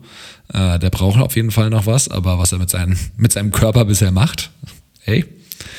Schauen wir mal. Und sie haben einfach, das hatten wir auch in der Preview schon gesagt, sie haben in der D-Line wirklich so drauf geachtet, dass sie so viele Spieler haben, die sowohl innen als auch außen spielen können das ist schon sehr auffällig. Sie haben auf dem Papier eigentlich ein Linebacker-Duo, was letztes Jahr sehr underperformed hat mit Edmonds und Matt Milano. Da glaube ich, gibt es auch wieder einen Schritt nach vorne. Von daher, mit den Bills ist zu rechnen. Ähm, und Du hattest sie, glaube ich, sogar noch höher als ich. Äh, du hattest sie auf vier, ich hatte sie auf sechs. Und ja, dementsprechend ein sehr starkes Team nächstes Jahr und sicherlich einer, ja, der Teams, die wirklich auch einer der Favoriten sind, die, die Bye Week mitzunehmen, nämlich als einer der ersten vielleicht abzuschließen in der AFC. Ja, korrekt. Ich glaube, das eigentlich hast du alles gesagt. Bei Allen ist es halt so, er soll halt nochmal zeigen, ne? es ist jetzt ein Jahr gewesen, da war jetzt richtig, richtig, richtig, richtig stark. Die zwei Jahre davor waren, meh. So, kann er das jetzt wiederholen? Ich glaube, wir gehen beide davon aus, dass das der Fall ist oder dass er wenigstens nah dort rankommt. Also man wird einfach mal sehen, wo liegt eigentlich die Wahrheit? Liegt die in der Mitte oder ist er tatsächlich dieser, dieser Top-Quarterback? Wenn das der Fall ist, ich glaube dann, die haben einen super Wide Receiver Core, die haben, die, soll, die Defense sollte verbessert sein. Da hast du eigentlich alles zu gesagt, das passt für mich so und deshalb sind sie auch für mich ein klarer, klares Top-5-Team und dort sind sie am Ende des Tages bei uns ja auch gelandet im Power Ranking. Gut, dann sag doch mal, wer unsere zweite Nummer 4 ist. Zweite Nummer 4, gut, mache ich weiter. Ähm, komm, nehmen wir die Browns. So, Browns sind bei uns auch eingelaufen, da sind, waren wir uns relativ einig. Die haben wir beide auf Rang 5 gesehen, also sind sie auf diesen geteilten vierten Platz eingelaufen. Und warum auch nicht? Es gibt wenig Negatives zu sagen über die Cleveland Browns. Die hatten eine Hammer Offseason mit einem guten Draft, mit einer guten Free Agency. Sie haben Needs, die sie auch vorhatten, haben sie adressiert in der Defensive, vor allem an der D-Line, ne, was, die Edge-Position angeht und natürlich auch vor allem in der Secondary. Ja, hier hatten sie auch Verletzungspech letztes Jahr mit dem einen oder anderen Rookie kommt auch zurück. Hier haben sie natürlich die schon angesprochenen Troy Hill verpflichtet und, und äh, Johnson in der, in der Secondary. Also die sollte echt sein. Die, die haben sowieso eine super O-Line schon die ganze Zeit gehabt. Ähm, und die Offense läuft generell wie eine gut geölte Maschine, wenn man sich die letzte Saison an, angeschaut hat. Äh, Baker Mayfield hat durch diese Umstellung, dass auch viel Play-Action mit reingenommen wurde, hat einen Megaschritt nach vorne gemacht. Sah sehr selbstsicher aus, sehr selbstbewusst. Diese Offense passt zu ihm. Und sie haben auch den ein oder anderen Rückkehr an der Offense, allen voran natürlich Odell Beckham Jr., der dazu kommt, der diesen Wide Receiver Call nochmal aufwerten wird, der eh schon gut aussieht mit äh, Jarvis Landry und, und Higgins. Die haben tonnenweise Titans auf dem Roster. Also da kann man eigentlich kaum was Negatives sagen. Die einzigen Sachen, die bei mir noch auffallen, die hatten wir auch in der Preview angesprochen, ist die Interior D-Line. Ich habe so ein bisschen Angst, dass viele Teams einfach probieren werden, gegen die Browns zu laufen ohne Ende. Und das haben sie letzte Saison nicht, sehr, nicht so gut verteidigt. Und auch der Linebacking-Core, auch wenn sie da im, im Draft tätig waren, so wirklich diesen krassen Run-Stuffer, ja, sie haben Walker dazu geholt, aber so, dass man sagt, die haben sich dort deutlich verbessert, sehe ich jetzt nicht. Und das wären für mich so die einzigen Fragezeichen. Ansonsten sind die Browns definitiv ein Team, das um den Division-Sieg mitspielen wird und für mich auch ein klarer Playoff-Kandidat. Ja, eins der spannendsten Teams sicherlich nächstes Jahr anzuschauen. Also haben wir schon eine Hammer-Entwicklung im ersten Jahr unter Stefanski hingelegt. Ähm, und jetzt bin ich einfach mal gespannt. Die Defense, die wirklich das Problem war letztes Jahr, muss man ja sagen. Die Offense war ja, lief ja eigentlich schon wie eine relativ gut geölte Maschine, muss man sagen. Da haben sie jetzt wirklich adressiert das sieht auf dem Papier super, vor allem super flexibel aus. Ähm, Owusu Karamore hat auch in seiner Preseason, in den Snaps, die man von ihm gesehen hat, auch gut ausgesehen. Sie haben in der Secondary zugelegt. Also Browns, spannendes Team nächstes Jahr, muss man ganz, ganz klar sagen. Also, aber auch ein Team, was Enttäuschungspotenzial hat, muss man sagen. Die sind nämlich, glaube ich, auf dem Hype-Train. Da ist der Hype-Train am, am schnellsten unterwegs, auf jeden Fall. Das, das ist so, ja, ja. Da wird, da wird gut Kohle gerade reingepusht in die Lok. Das ist auf jeden Fall so. Das, das ist so. Aber was ist denn unser letztes Team bei dem geteilten vierten Platz? Wir bleiben in der Division und da haben wir es quasi, so ist es natürlich gekommen, äh, das umgedreht gehabt. Die Ravens, die du auf sechs hast, ich auf vier. Auch da kommen wir dann im Schnitt natürlich auf fünf. Der Logik, ganz klar, Platz vier. so ist es dann mathematisch. Und was soll man bei den Ravens sagen? Also schlussendlich haben sie Lamar Jackson hatte letztes Jahr bestimmt nicht seine beste Saison, aber er ist auch schon immer noch der MVP der Vorsaison, also hat schon nachgewiesen, was für ein Top-Quarterback er ist. Dann haben sie mit Harbour für mich auch weiterhin einer der besten Coaches in der Liga. So, das ist erstmal was, was sie ganz klar auf der Habenseite haben. Zudem finde ich, dass sie wirklich auch erkannt haben, wo Probleme waren letztes Jahr. Also sie haben Receiver adressiert mit Sammy Watkins, der anscheinend ja Cam Talks, bla bla, aber wohl wirklich auch sehr gut aussieht. Bateman ist natürlich ein Bummer, dass der sich jetzt verletzt hat von vornherein, der First-Round-Pick. Das ist sehr schade. Also sie haben in der Spitze wirklich was gemacht und ich finde, sie haben so, ich weiß nicht, also Under, under the Radar ist, glaube ich, ein bisschen zu übertrieben. Aber ich ja. finde, sie haben aber so viele kleine Moves gemacht, die, glaube ich, den Roster echt in der Breite richtig gut dastehen lassen. Mit einem Justin Houston, mit einem Kevin Seidler, mit einem Villanueva, Jawan James als Gamble, sage ich mal. Ne? Äh, den haben sie auch drauf geholt, den Tackle. Ich finde, die haben viele so kleine Sachen gemacht, die mir in der Breite echt gut gefallen. Natürlich sind sie nicht komplett. Die Linebacker sehen weiterhin mit Patrick Queen unter anderem nicht so gut aus. Allerdings Linebacker auch nicht so das entscheidendste, die entscheidendste Positionsgruppe generell, aber vor allem auch nicht bei den Ravens, so wie sie in der Defense spielen. Von daher, wenn ich mir das so anschaue und die Position so durchgehe, zu einer Verletzung von Dobbins kommen wir ja später nochmal kurz, ist das für mich ein sehr ausgeglichener, kompletter Roster, ehrlicherweise. Und ja, warum sollte man ein Team schlechter reden, die letztes Jahr schon so gut waren, obwohl die so unfassbar viele Covid-Fälle hatten. Ne? Also die competen. Korrekt. Ja, absolut, absolut. Ich bin hier bei dir. Ich sehe die Browns ein bisschen besser als die Ravens. Das ist einfach so, aber das sind hier Nuancen. Die, die werden sich sicherlich battlen die ganze Saison über. Und du hast eigentlich alles schon angesprochen. Die haben einen Superstar auf der wichtigsten Position in diesem Sport. Und den Rest haben sie gut angegangen, wie es halt für die Ravens typisch einfach ist, dass sie eine gute Offseason haben. Ja, und so kommen sie verdientermaßen bei uns in unsere Top 10, beziehungsweise in unsere Top 5. So schaut's aus. Ist, ist für dich nochmal, das ist vielleicht ganz spannend, ist für dich nochmal ein Drop-Off zu den letzten dreien oder ist das für dich einer? Nee, das ist für mich tatsächlich noch ein Drop-Off ja. zu den letzten dreien. Genau. Muss ich ganz klar sagen. Ja. Vielleicht sogar, ah, ich, ich würde sogar vielleicht sogar unseren aktuellen Platz 3 sogar dazwischen sehen zwischen den Vieren und zwischen den Top 2. Na dann, erlöst doch mal alle. Ja, auf Nummer 3 laufen wir uns die äh, Green Bay Packers ein. Weniger überraschend. Und warum? Weil ich habe hier dreimal Aaron Rodgers stehen bei mir auf der Plusseite. das, ist, das ist das Wichtigste. Ja, ich glaube, hätte hier Julian Love gestanden, dann wäre das eine andere Geschichte gewesen und die wären woanders reingelaufen. Aber Aaron Rodgers ist back und ich glaube, der ist more determined than ever wow. allen, es, ja, es allen zu zeigen, äh, was für ein Hammer Quarterback er ist. Und er war ja letztes Jahr schon MVP. Also, jo. Ähm, und generell hat sich ja nicht so viel verändert. Im Grunde genommen ist die Offensive exakt die gleiche, wie sie vorher auch war. Alle wichtigen Spieler sind zurück, bis auf den Center. Ne? Corey Lindsey hat es ja vorhin schon bei den Chargers angesprochen. Dann sollte es, ansonsten sollte auch das hier eine gut geölte Maschine sein und die letztes Jahr die beste Offensive der Liga war. So, warum sollten die nicht nah da dran kommen? Ähm, die einzigen Fragezeichen, die ich hier habe, sind ist weiterhin so ein bisschen bei der Defensive.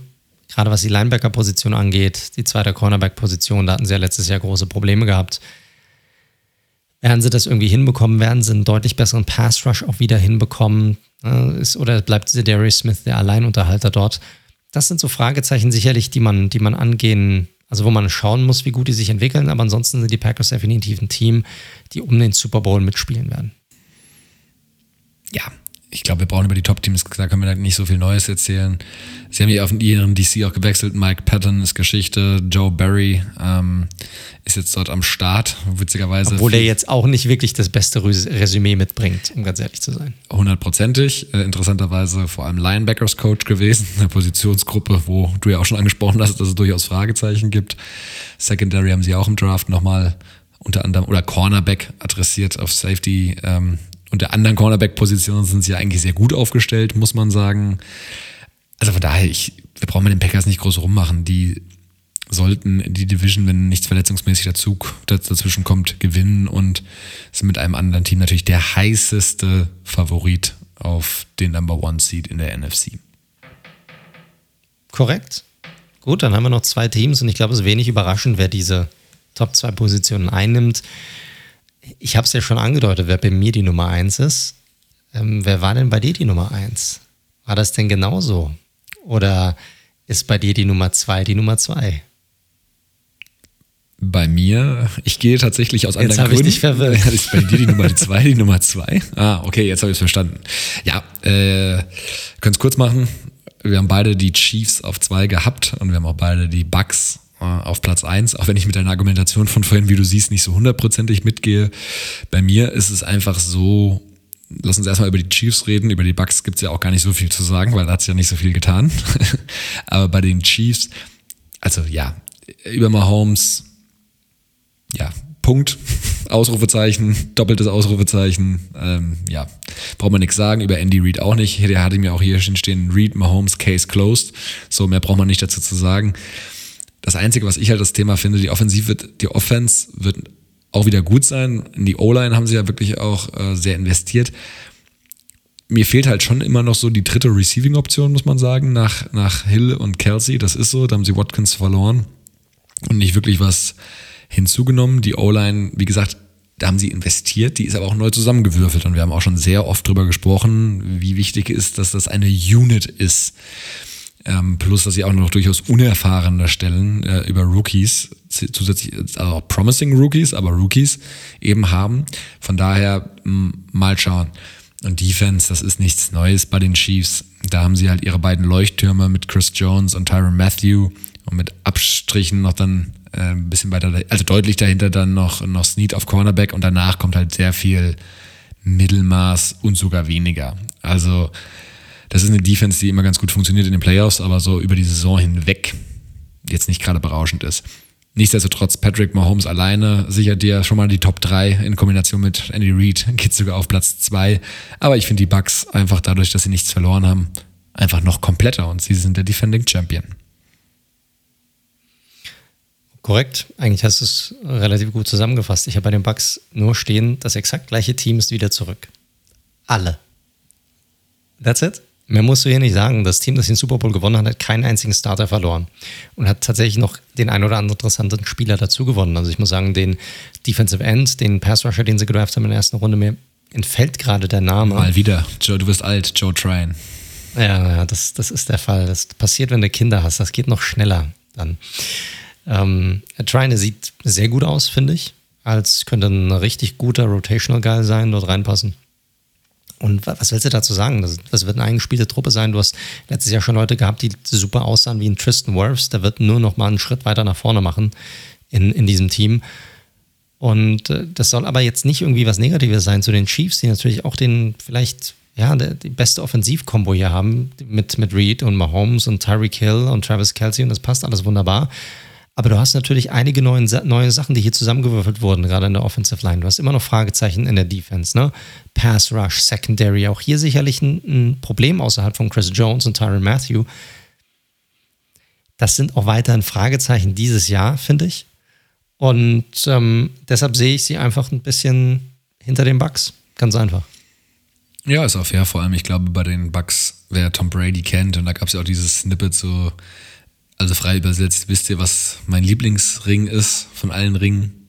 Der nächste. Also du wirst, solange Tom Brady da ist, und das ist jetzt hier nicht eine Glorifizierung, er ist der GOAT, mir, braucht ihr mir jetzt nicht mit Joe Montana um die Ecke kommen, sondern er ist der GOAT, er hat es letztes Jahr nochmal bewiesen und der Typ ist so ein harter Competitor, der wird das null dulden, wenn jetzt da irgendjemand, wie man im Englischen so schön sagt, coastet und da so ein bisschen sagt, wir schieben mal eine ruhige Kugel so die ganze Saison über, wird schon schief gehen, das, das wird er nicht dulden. Der hat einen Lockerroom komplett im Griff und dementsprechend die Bugs, du hast gesagt, keiner, keiner ist weg, weder im Coaching-Staff noch äh, von den Startern. Also warum sind, sollten sie nicht Nummer eins sein? Korrekt. So, und damit haben wir eigentlich unsere, unser Power Ranking durch. Also sagt uns gerne, was ihr davon haltet oder ob ihr es anders gemacht hättet ob ihr die Teams anders gerankt hättet. Ähm, ist eine, ja, ich fand es doch ein bisschen schwieriger am Ende des Tages, das Ganze irgendwie zu ranken. Ich glaube, so oben und unten war es relativ easy, aber man klar wusste, okay, das sind natürlich für uns so die schlechtesten Teams, das sind die besten Teams. Aber dann so in der Mitte da zu sagen, hey, wer ist wirklich so auf Platz 15, wer ist auf 16, 17 und so weiter. Und da wurde dann auch nochmal so ein bisschen geschaffelt, fand ich nicht so einfach, muss ich sagen. Und auch jetzt, wenn ich drauf gucke, boah, hättest du das nicht doch irgendwie anders machen sollen, ne? wenn, wenn deine Info noch da irgendwie dazukommt. Ah, ist, ist schwierig, ist nicht ganz so easy. Könnt ihr ja gerne mal zu Hause nachmachen, mal gucken, wo ihr dann landet. Könnt ihr uns gerne sagen. Ja, gut. Und zwar am, am besten, kommt jetzt die wunderbare Überleitung, auf unseren Social Media Kanälen. Dort, dort erreicht ihr uns eigentlich relativ häufig. Und zwar entweder auf Twitter unter dem Handle at redzone underscore live oder auch gerne über Instagram unter dem Handle at redzone.live. Ja, dort, dort stehen wir euch gerne zur Verfügung, wenn ihr Fragen habt, wenn ihr Hallo sagen wollt, wenn ihr Feedback geben wollt, wenn ihr uns einfach nur folgen möchtet, tut das gerne. Und wir hatten es letzte Woche schon angesprochen. Wir wollen kurz vor knackig auch nochmal eine Fantasy-Liga starten für alle, die, die Bock drauf hatten. Wir haben letzte Woche auch eine Umfrage gestartet. Da waren noch einige dabei, die hatten Bock darauf. Und äh, wir werden hoffentlich dann, ich, ich hoffe dann morgen im Laufe des Tages, alle Infos dann auf unseren Social-Media-Kanälen dazu veröffentlichen. Wir werden auch auf unserer Webseite www.redzone.live nochmal eine extra Seite dafür einrichten mit den Links dazu, mit allen Infos dazu, wo ihr euch anmelden könnt. Ähm, wir haben einige Anfragen erhalten. Wir werden dann gucken, wie viele wirklich Bock haben und dann gucken, wie viele Ligen wir daraus machen. Wir wollen es relativ simpel halten und ähm, haben uns auch schon für eine Plattform entschieden. Wir werden das Ganze über Sleeper machen. Und wie gesagt, so simpel wie möglich halten. Mehr dazu dann auf unseren Kanälen im Laufe des morgigen Tages, beziehungsweise wenn ihr das hört, dann im Laufe des Mittwochs eigentlich, weil die Folge kommt ja dann am Mittwoch raus. So schaut's aus. Genau. Gut, und dann ein bisschen weird gerade, weil wir haben die News noch nicht besprochen ich muss jetzt irgendwie die News ankündigen, die wir normalerweise am Anfang machen. Äh, kommen wir eigentlich zu dem Wichtigen, was heute passiert ist, und zwar ja, zu den Nachrichten, die wir eigentlich immer drauf haben. Und heute war ja Roster Cutdown Day. Bisschen komisch, ne? heute war auch Trade, war ja auch Deadline Day in der, in der Bundesliga. Ist mir gerade aufgefallen, also die beiden Tage an einem Tag bist. Bist du happy mit deiner Eintracht? Habt ihr, habt ihr eigentlich überhaupt noch irgendwas gemacht? Wir haben noch einen Stürmer Lammers von Atalanta Bergamo geholt. Ah, Sam Lammers. Hm, okay. Ja, und haben hm. noch einen äh, Sechser aus deiner kroatischen Heimat äh, geholt. Ah, von Zagreb. Jakic. Wunderbar. Genau. Jakic. Aber Kostic bleibt. Kein kein. Ah, konnte, konnte er sich nicht wegstreiken. Ah, oh, wie schade. Konnte sich nicht ist bei uns ähnlich. Friedel bleibt auch. Die, die 10 Millionen von Lazio Rom haben dann überraschenderweise nicht ausgereicht, vor allem weil sie an die oh. falsche E-Mail-Adresse geschickt worden sind. Also Sachen gibt es, aber naja. Ah, Professionalität hier. Wird, wird groß geschrieben dort. Grüße an Iglitare. Sehr gut. Wir haben noch Mitchell Weiser verpflichtet. Also Swag Level. Swag Level. Wir, wir, brauchen zwar schon seit Jahren einen Sechser, aber ein weiterer Außenverteidiger oder Außenspieler ist auch okay. Hauptsache Spieler anhäufen. Gut, aber so viel dazu. Kommen wir zum, zum Football und es hat natürlich auch außerhalb der Tr ähm, Trade Deadline, sage ich schon, außerhalb des, des Roster-Kartons noch einige andere News gegeben. Ich würde sagen, die gehen wir nochmal schnell durch, weil da waren auch einige spannende Sachen dabei. Und dann machen wir, gucken wir mal live drauf, was denn jetzt zum Schluss noch passiert ist. Wer wurde denn gecuttet? Und natürlich den einen oder anderen haben wir schon genannt. Da wird sicherlich noch eine, die ein oder andere spannende Diskussion auch geben. Ja, aber fangen wir erstmal wir führen so ein Sheet ja chronologisch so ein bisschen durch und dann äh, sortieren wir das Ganze nochmal. Fangen wir mal mit was ganz Positiven an. Es gab nämlich eine Vertragsverlängerung, es gab Trades, es gab auch Verletzungen leider, über die wir auch wieder sprechen müssen und dann eben Spieler, die gecuttet worden sind. Äh, ich hatte auch gerade eben nochmal drauf gelinst, sind doch noch ein paar spannende Namen auf jeden Fall dabei. Auch bei meinem Team. Aber fangen wir erstmal mit ein bisschen Cash Money Money an. Harrison Smith hat einen überraschend langen Vertrag unterschrieben seines Zeichens ja Safety und auch schon mehrmaliger Pro Bowler bei den Minnesota Vikings. Wir hatten ja die Vikings Defense schon gelobt. Und der hat jetzt einfach mal eine Verlängerung um vier Jahre unterschrieben bis 2025. Dann wird er halt 36 sein, was für einen Safety schon ein sehr, sehr gehobenes Alter ist. Und dieser Vertrag hat es auch durchaus in sich, ähm, denn ja, er hat 26 Millionen, über 26 Millionen garantiertes Geld. Und grundsätzlich könnte dieser Vertrag am Ende ein Volumen haben bis zu 64 Millionen. Also hätte ich jetzt nicht gedacht, dass der gute alte Harrison Smith da nochmal so einen fetten Vertrag bekommt. Oder war das für dich jetzt klar, dass sie ihm da nochmal so viel Cash auf den Tisch legen? Eigentlich nicht. Eigentlich war das, glaube ich, für jeden überraschend, dass da so ein fetter Vertrag rauskommt für einen 32-Jährigen. Aber es zeigt natürlich auch, dass auch ein paar ältere Spieler vielleicht nochmal richtig absahnen können. der Vertrag ist ja auch noch ein bisschen interessanterweise strukturiert.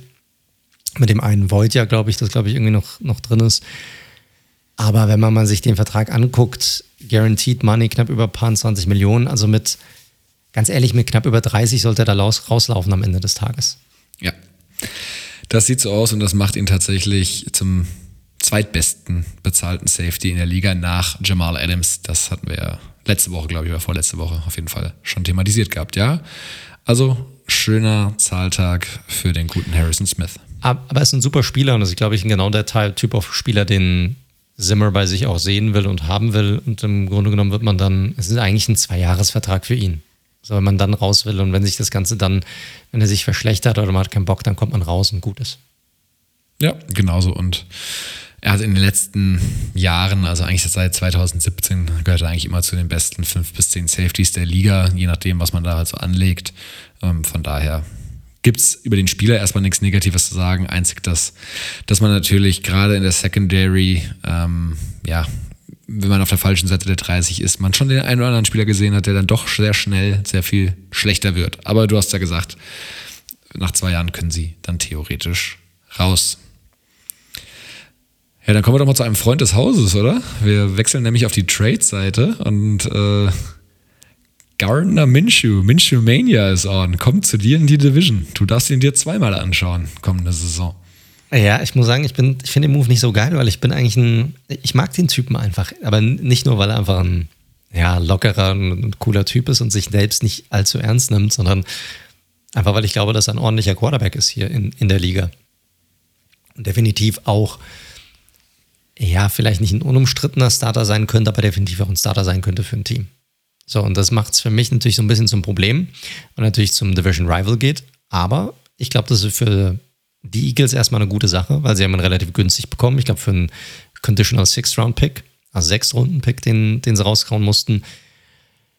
Und äh, kriegen hier eine gute Option. Die Frage, die ich mir hier natürlich stelle, ist, obwohl er eigentlich in der Preseason ganz ordentlich ausgesehen hat, was sagt das jetzt über die Einstellung der Eagles zu Jalen Hurts? Naja, Siriani hat tatsächlich vor zehn Minuten ist es über Twitter gelaufen. Jalen ist our starter. Das heißt, ist natürlich auch wenig überraschend. Das heißt nichts. Das heißt einfach nichts. Naja, für Week One heißt es natürlich schon klar. was. Ne? Also, das ist auch klar, weil er natürlich erstmal das ganze Playbook irgendwie neu lernen muss. Das wäre schon sehr wild, äh, wenn er das jetzt in der kurzen Zeit äh, übernimmt, dass er da Hurts ausstechen kann, sind natürlich zwei völlig unterschiedliche Quarterbacks, muss man sagen, ganz klar. Ähm, der eine sehr akkurat, der andere kommt natürlich selber seine Mobilität.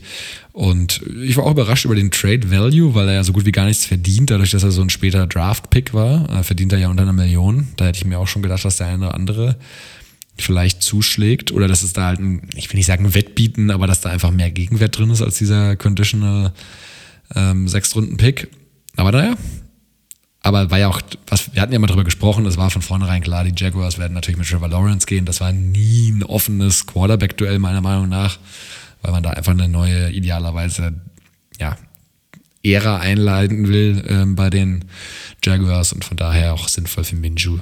Hätte man natürlich sich gewünscht, vielleicht so als Edel-Backup, in Anführungszeichen, aber jetzt haben sie noch ein bisschen was rausgeschlagen. Also für die Eagles macht es super Sinn auf jeden Fall, weil auf Joe Flacco hätte ich mich dann da nicht verlassen wollen und ja, für die Jaguars für meinen Geschmack ein bisschen wenig Gegenwert, aber ja.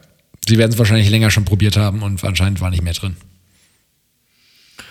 Ja, das ist das eine. Und die Frage ist natürlich auch, willst du, na, was ist auch der Wunsch des Spielers so ein bisschen? Selbst wenn er vielleicht nichts zu sagen hat, aber vielleicht würde er sagen, hey, ist ein guter Typ, hat sich gut gemacht.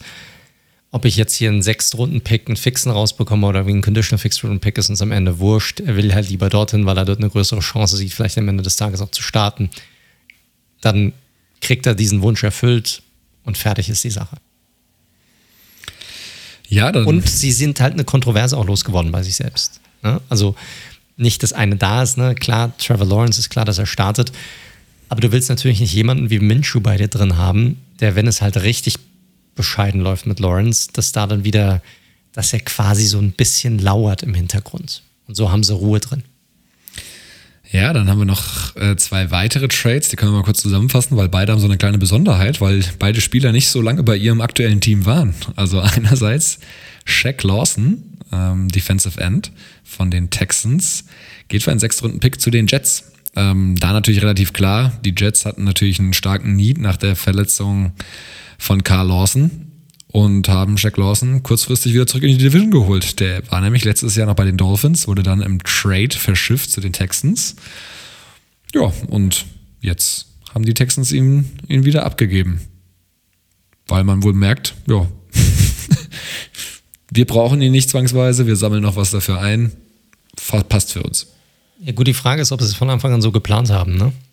Also das ist auch nochmal eine Sache, ne? weil sie haben ja, sie haben ja ordentlich auch, auch Kohle geschluckt, was sie machen konnten, weil sie haben ja Capscase gehabt ohne Ende. Und die Frage ist, war das überhaupt das Ziel, dass sie jemanden reinholen, der eigentlich ja gar nicht zu diesem Roster-Building passt, um ganz ehrlich zu sein, weil er ist ja eigentlich schon ein gestandener Starter oder ein gestandener Spieler. Und die Frage ist, kriegen sie den vielleicht los? Und die Jets sind natürlich ein Team mit diesem Need, nachdem Lawson halt diese, ähm, die, sich die Verletzung zugezogen hat. Das ist ein sehr guter Pickup für die Jets hier. Er sollte dort super reinpassen. Und äh, die Texans können Draftkapital aufbauen. Finde ich ein guter Move. Ja, definitiv. Und wie gesagt, ähm, vielleicht kommt ja noch was weiteres irgendwie von den Texans. Vielleicht sind da wirklich auch einfach Spieler hin, die sie irgendwie, wie du gerade schon gesagt hast, bewusst geholt haben, um sie dann doch eben wieder wegzutraden. Ähm, und eben vorher eben schon ein bisschen Kohle geschluckt zu haben, um es eben günstiger in diesen angespannten Cap-Zeiten für das aufnehmende Team zu machen. Also vielleicht einfach eine smarte Strategie, die die Texans erfahren. Ein weiterer Spieler, aber das machen wir auch ganz kurz abhandeln, weil wir auch schon über ihn in den Previews gesprochen hatten, äh, Denzel Perryman, letztes Jahr bei den Chargers, eine gute Rolle gespielt bis zu seiner Verletzung. Einer der höchst gegradeten Linebacker tatsächlich gewesen. Hat dieses Jahr in der Free Agency bei den Panthers unterschrieben. Hat dazu gegebenermaßen in der äh, so ein bisschen für Aufsehen gesorgt, weil nicht geimpft, weil irgendwie mit einem Speeding-Ticket irgendwie zu den Journalisten gelaufen und der ist jetzt zurück bei seinem alten DC, nämlich bei Gus Bradley, der jetzt ja bei den Raiders ist. Für die Raiders glaube ich, eine ganz sinnvolle Geschichte, weil sie auf Linebacker jetzt mit Moreau und Jevin White zwei Verletzungen hatten. Und die Panthers schlucken da jetzt tatsächlich äh, einiges an Kohle, nämlich äh, über zwei Millionen Dollar, sodass ja die Raiders noch nicht mal eine Million kostet für die kommende Saison. Also mal gucken. Könnte tatsächlich ein Spieler sein, dem man dadurch, dass er vertraut ist mit dem System des DCs, dann öfter auf dem Platz zu sehen sein wird. Mal gucken. Ja, ist jetzt, kann man ruhig mal erwähnen, finde ich jetzt nicht so die spannende Personalie, aber mal gucken, welche, ja, welche Rolle er dann einnehmen wird, wird man dann sehen bei euch. Ihr könnt ja Hilfe, Hilfe ordentlich gebrauchen in, in der Defensive. Ja, über eure komischen O-Line-Trades äh, für gescheiterte First-Round-Picks brauchen wir jetzt nicht reden, da hast du vollkommen recht. wir haben ja noch ganz viele News. Lass uns noch mal ganz kurz auf die Verletzungen schauen. Also da ist ja leider dann doch wieder einiges passiert und man, der eine oder andere möchte sagen, deswegen setzt man Starter nicht in der Preseason ein. J.K. Dobbins, wir hatten es vorhin schon angerissen. Kreuzbandriss, Season-Ending. Das ist ja, natürlich ist bitter. bitter. Das ist mega, mega bitter für die Ravens, ne? weil ja, den hat man definitiv eingeplant. Ich fand, er sah letztes Jahr richtig, richtig gut aus. Hat einen Spieler, der sehr, sehr schnell und sehr hart auch dieses, das, ja, das Loch zurennt, sozusagen, hits the hole. Und äh, ich mag seinen Running-Stil extrem. Und das wäre eine sehr gute Kombo gewesen mit ihm und Gus äh, Edwards zusammen. Äh, Edwards hatten wir auch schon ähm, drüber gesprochen, gerade auch in, den, in unseren Previews. Ist ein bisschen unterschätzter Runner, der aber einen sehr guten ähm, Yards per Carry Average eigentlich mitbringt. Und äh, auf ihm wird jetzt so ein bisschen die Last liegen. Also es wird schon sehr spannend zu sehen sein, auch wie er mit dieser größeren Workload dann äh, klarkommen wird. Aber für die Ravens ist es bitter, weil sie verlieren wahrscheinlich ihren besten Runner. Ja, und es ist tatsächlich ähm, Gus Edwards Time. Also für alle die, die noch nicht ihren Fantasy Draft hatten, Gus Edwards. Mal gucken, wie der mit dem vermeintlich größeren Workload umgehen wird, weil das, was er so bisher gezeigt hat, du bist ja sehr hoch bei ihm, ähm, sah gut aus, muss man ganz klar sagen. Ja, definitiv. Also wird, wird eine sehr, sehr spannende Personalie sein.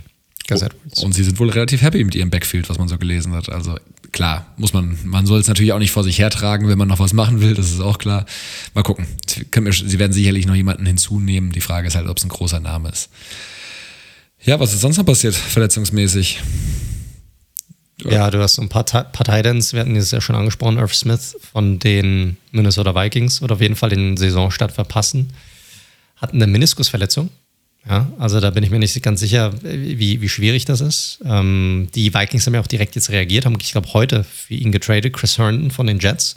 Der Titan ist ein bisschen überraschend für meiner Meinung nach jetzt ein äh, Viking geworden. Und äh, Äh, weiterer Teil, der verletzt ist ja auch Evan Ingram von meinen Giants. Der fällt auch erstmal aus auf unbestimmte Zeit, hat eine Fußverletzung, da weiß man auch noch nicht, wie lange das Ganze dauern wird. Das ja, kann sich über zwei, drei Wochen hinziehen, vielleicht wird es auch länger, wird man dann sehen. Also auch hier nicht, nicht ganz so einfach. Also Tight Ends sind rar gesät in diesen Tagen. Wollte er irgendwie was Schweres fangen und hat mal wieder daneben gegriffen und ist auf den Fuß gefallen oder was passiert? Ja, wa wahrscheinlich, wahrscheinlich, genau. Er hat, er hat was gefangen und kam damit nicht klar. uh, uh, surprise, surprise. Ja, ansonsten aber auch noch ein paar Veterans, ne? Die es äh, zumindest für die ersten Spiele auch erwischt hat, muss man sagen. Also ja, Ty, Ty Hilton, mit dem wir auch geredet haben von den, von den Colts schon. TY, sag mal, ich dachte, das wäre ein Aussetzer gewesen. Ja, jedes Mal, Mann. jedes Mal, jedes Mal. Also Leute, ich schreibe es ihm schon in Großbuchstaben hier hin. Ich Nein, weiß nicht, was ich schreib, Du musst die, schreib die Punkte hin, du musst die Punkte hinschreiben. Man weiß doch, dass TY Hilton TY heißt. Ja, aber es ist halt dann im Kopf, da macht es halt nicht sofort Klick. Das ist halt das Ding. Mein Gott. Jedes Mal, jedes Mal. Ich glaube, du musst langsam auch mal ins Concussion-Protokoll. Das ist äh, langsam, das ist äh, irgendwie ein bisschen auffällig, aber gut. Naja, gut, so oft wie du schon irgendwelche Sprichwörter rückwärts gesagt hast oder falsch gesagt hast, aber na gut, na gut. Also T.Y. Hilton hat eine Rückenverletzung. Ja, auch das ist natürlich ein gewisser Blow für, das, für den Wide Receiver Core bei den Colts. Weil sie waren ja so kreativ und haben sich gedacht, den holen wir halt einfach wieder zurück. Und jetzt ist er halt auch noch verletzt. Also auch, auch das ist ein Problem. von Gilmore von den New England Patriots, der definitiv die ersten sechs Spiele verpassen wird, ist auf der ähm, Unable to Perform Liste gelandet. Äh, das gleiche ist auch mit David Bakhtiari passiert. Left Tackle von den von den Packers. Also das ist schon ein gewisser Blow für die Tackles, weil der wird definitiv ausfallen ähm, für die ersten sechs Spiele. Also das sind schon einige echt interessante und ja, spannende Spieler dabei, die einen Unterschied ausmachen für ihr Team. Ja, also ne, ich glaube, da kann man kurz nochmal drüber sprechen. T.Y. Hilton, äh, sicherlich mal ein, ein Star gewesen, jetzt natürlich langsam auch am Altern und Gilmore und Bakhtiari natürlich absolute Topspieler auf ihren Positionen dass die jetzt gleich sechs Spiele eben durch dieses Setzen auf die sogenannte äh, PUP-List ähm, ausfallen, Publist, ist natürlich ärgerlich, ganz klar. Kann man nicht anders, kann man nicht anders sagen. Ja, Im Übrigen relativ frisch rein. Auch Michael Thomas, obwohl das jetzt nicht ganz so überraschend ist, ist auch auf die PUP-Liste gesetzt worden von den Saints. Das heißt, er wird definitiv auch die ersten sechs Spiele ausfallen, obwohl dort auch relativ sicher war, dass er einige Spiele verpassen wird, aber so definitiv die ersten sechs Stück. Da muss der James, kommt jetzt nicht ganz überraschend, war ja schon vermutet, James, der jetzt als Starter, das hatten wir ja auch getwittert, äh, announced worden ist, da muss er wohl auf ein paar andere Jungs werfen. Da bin ich mal gespannt. Also die, wir kommen jetzt mal zu den Cuts. Ich glaube schon, dass die Saints da nochmal jetzt mal ganz aufmerksam geguckt haben, wer so alles auf den Markt gekommen ist. Aber lass uns doch vielleicht wirklich mal mit dem Abstand prominentesten Namen und der News des Tages eigentlich reinsteigen, was die Cuts angeht, weil ich glaube, prominenter wird es nicht mehr. das würde mich schwer wundern. Cam Newton. Wäre überraschend, ja. Ja, das waren, war schon was eine News, die eingeschlagen ist wie eine Bombe im NF, in der NFL-Community, muss man sagen. Also Cam Newton ist nicht mehr Teil der New England Patriots, wurde released. It's Mac Jones Time in, in Boston. Und ja, ist natürlich, eine, ist natürlich sehr interessant. Also ich, ich kann es mir nur so erklären, dass äh, Big Bill wahrscheinlich zu Cam gegangen ist, hat gesagt, pass mal auf, wir gehen mit Mac Jones als Starter und äh, Newton gesagt hat, pass mal auf, ich bin kein Backup und man sich dann darauf geeinigt hat, dass man sagt, okay, dann releasen wir dich halt. Das ist so das, was jetzt in meinem Kopf vorgeht, weil ich kann mir nicht vorstellen, dass Newton gesagt hat, ja, okay, wunderbar, tipptopp, dann unterstütze ich halt Mac Jones und bleib halt an der Sideline hocken. Was glaubst du, was die ganze nicht der, der Unwille, sich impfen zu lassen von Newton. Gerade, ne, man hat ja gerade die Situation bei den Coles, die man ja auch sieht, wo jetzt wieder ein Carson Wentz irgendwie, der auch nicht geimpft wird, auch die ganze O-Line, Ryan Kelly und Quentin Nelson alle auf der Covid-Liste sind. Ähm, glaubst du, das hat nochmal eine Rolle gespielt bei dem ganzen Thema? Also Newton musste ja auch, das für die, die es nicht mitbekommen haben, er hat, muss sich dementsprechend jeden Tag testen lassen, hat sich einmal auswärts testen lassen irgendwie, also nicht da, wo er sich hätte testen lassen sollen und musste sich dementsprechend wegen eines Vergehens, die NFL, das hat man ja thematisiert, ist da sehr strikt mittlerweile. Ähm, ja, und durfte deswegen fünf Tage nicht mit dem Team trainieren, wo Mac Jones natürlich auch die Snaps dann gesehen hat, ganz klar. Meinst du jetzt Auswirkungen auf seinen Starting-Spot oder meinst du Auswirkungen darauf hin, dass er released wurde? Im Endeffekt beides tatsächlich.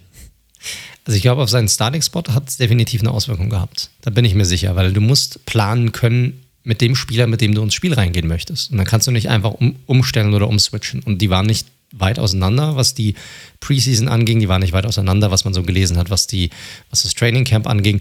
Also ist man mit dem Quarterback gegangen, der eh jünger ist, der sich eh nochmal deutlich weiterentwickeln kann und wo man weiß, dass man auf ihn bauen kann in Zusammenhang mit diesen Covid-Regularien, die halt einfach existieren. Ich glaube aber nicht, dass er deswegen released wurde. Das glaube ich nicht. Ich glaube, er wurde released, weil er keinen Bock hatte, ein Backup zu sein. Und ich glaube auch nicht, dass er irgendwo hingehen wird, um ein Backup zu sein. Das ist natürlich die spannende nächste Frage. Siehst du ihn in naher Zukunft auf irgendeinem NFL-Roster? Oder Nein. glaubst du, er wartet, bis irgendwo sich jemand verletzt? Oder Teams also wenn dann, ich, ich glaube nicht, dass er irgendwo hingeht, um Backup zu sein. Ich glaube, wenn dann nur als Starter und ich sehe ihn nirgendwo in der Liga als Starter. Ja, klare Worte, ich sehe es ähnlich. Er wird ja schon zu den Cowboys, die ja eine sehr, die haben ja so ein schönes, schöne, schöne Truppe da gehabt, die hinter, hinter äh, Doug Prescott, der ja angeschlagen ist, hatten wir ja auch schon drüber gesprochen, ähm, dass man da vielleicht mit ähm, Cam Newton äh, so eine äh, Security Blanket hat. Ich sehe es aber ja, auch nicht. Ben, ben, ben DiNucci wurde ja released. Kleiner Spoiler für alle, die Hard Knocks gucken. Aber Ben DiNucci ist nicht kein Cowboy mehr. Überraschend nach seinen drei Interceptions in dem einen Preseason-Spiel. Aber naja, sei es drum. Korrekt. Ja, also Newton, äh, spannend. Ich glaube tatsächlich schon, dass dieses Thema Impfen auch generell, also ne, das eine geht ja mit einher. Ich glaube, das ist schon schwierig, ähm, weil du einfach siehst, was das nach sich ziehen kann. Wir hatten ja drüber gesprochen, wenn zu viele Spieler, also wenn ein Team nicht antreten kann, deswegen verlieren alle Spieler Kohle und das Team verliert das Spiel. Deswegen, ne? Also es sind schon sehr drakonische Strafen, die die NFL da hat. Ähm, also sprich, ungeimpfte Spieler, dass, wenn das der verursacht, gibt es keine Verschiebung, dann fällt das Spiel halt aus oder wird als verloren gewertet. Sowas akzeptiert ein, ein Good Old Bill natürlich nicht. Dann, ja, muss man auch fairerweise sagen, Mac Jones sehr positiv überzeugt. Sie war nicht weit auseinander, hat sich das sportlich verdient und Newton auf der Bank war dann wohl allen zu unsicher. Das Einzige, was ich mir noch überlegt hätte, ist auch da, ne, Trade Value. Aber du hast ja schon angesprochen, wenn du nicht davon ausgehst, dass irgendjemand ihn jetzt direkt aufnimmt, dann gab es wahrscheinlich auch keinen, der für ihn getradet hätte. Ist auch die Frage, ob er da irgendwelche Klauseln bei sich drin hatte, dann in seinem Vertrag diesbezüglich. Ja, auf der anderen Seite, dann könnte er halt einfach sagen, ich, ich glaube, das ist ein Typ, der wird relativ fix sagen, ja gut, ich spiele halt einfach kein Football mehr. Ja, Weil er will, er, er, will einfach starten. Ich glaube nicht, dass er sich irgendwo hinhockt. Ich meine, da gibt es ja genügend Gerüchte, oh, Denver könnte jemanden gebrauchen, oh, vielleicht doch zurück zu den Panthers, ne? da könnte er auch nochmal. Ich glaube nicht, dass er irgendwo hingeht, um Backup zu sein. Das macht er nicht. Der spielt lieber gar nicht, als dass er irgendwo hingeht, um Backup zu sein. Das ist nicht sein Anspruch, das will er nicht machen. Kann ich, finde ich okay, aber er ist für mich halt kein Starter mehr in dieser Liga. Ja, plus, dass er natürlich auch ein Typ ist, wenn man ihn so ein bisschen auf Social Media verfolgt, der, glaube ich, auch, und das meine ich jetzt vollkommen wertfrei, auch sehr viele andere Interessen hat, ähm, auch sehr viele Kinder hat.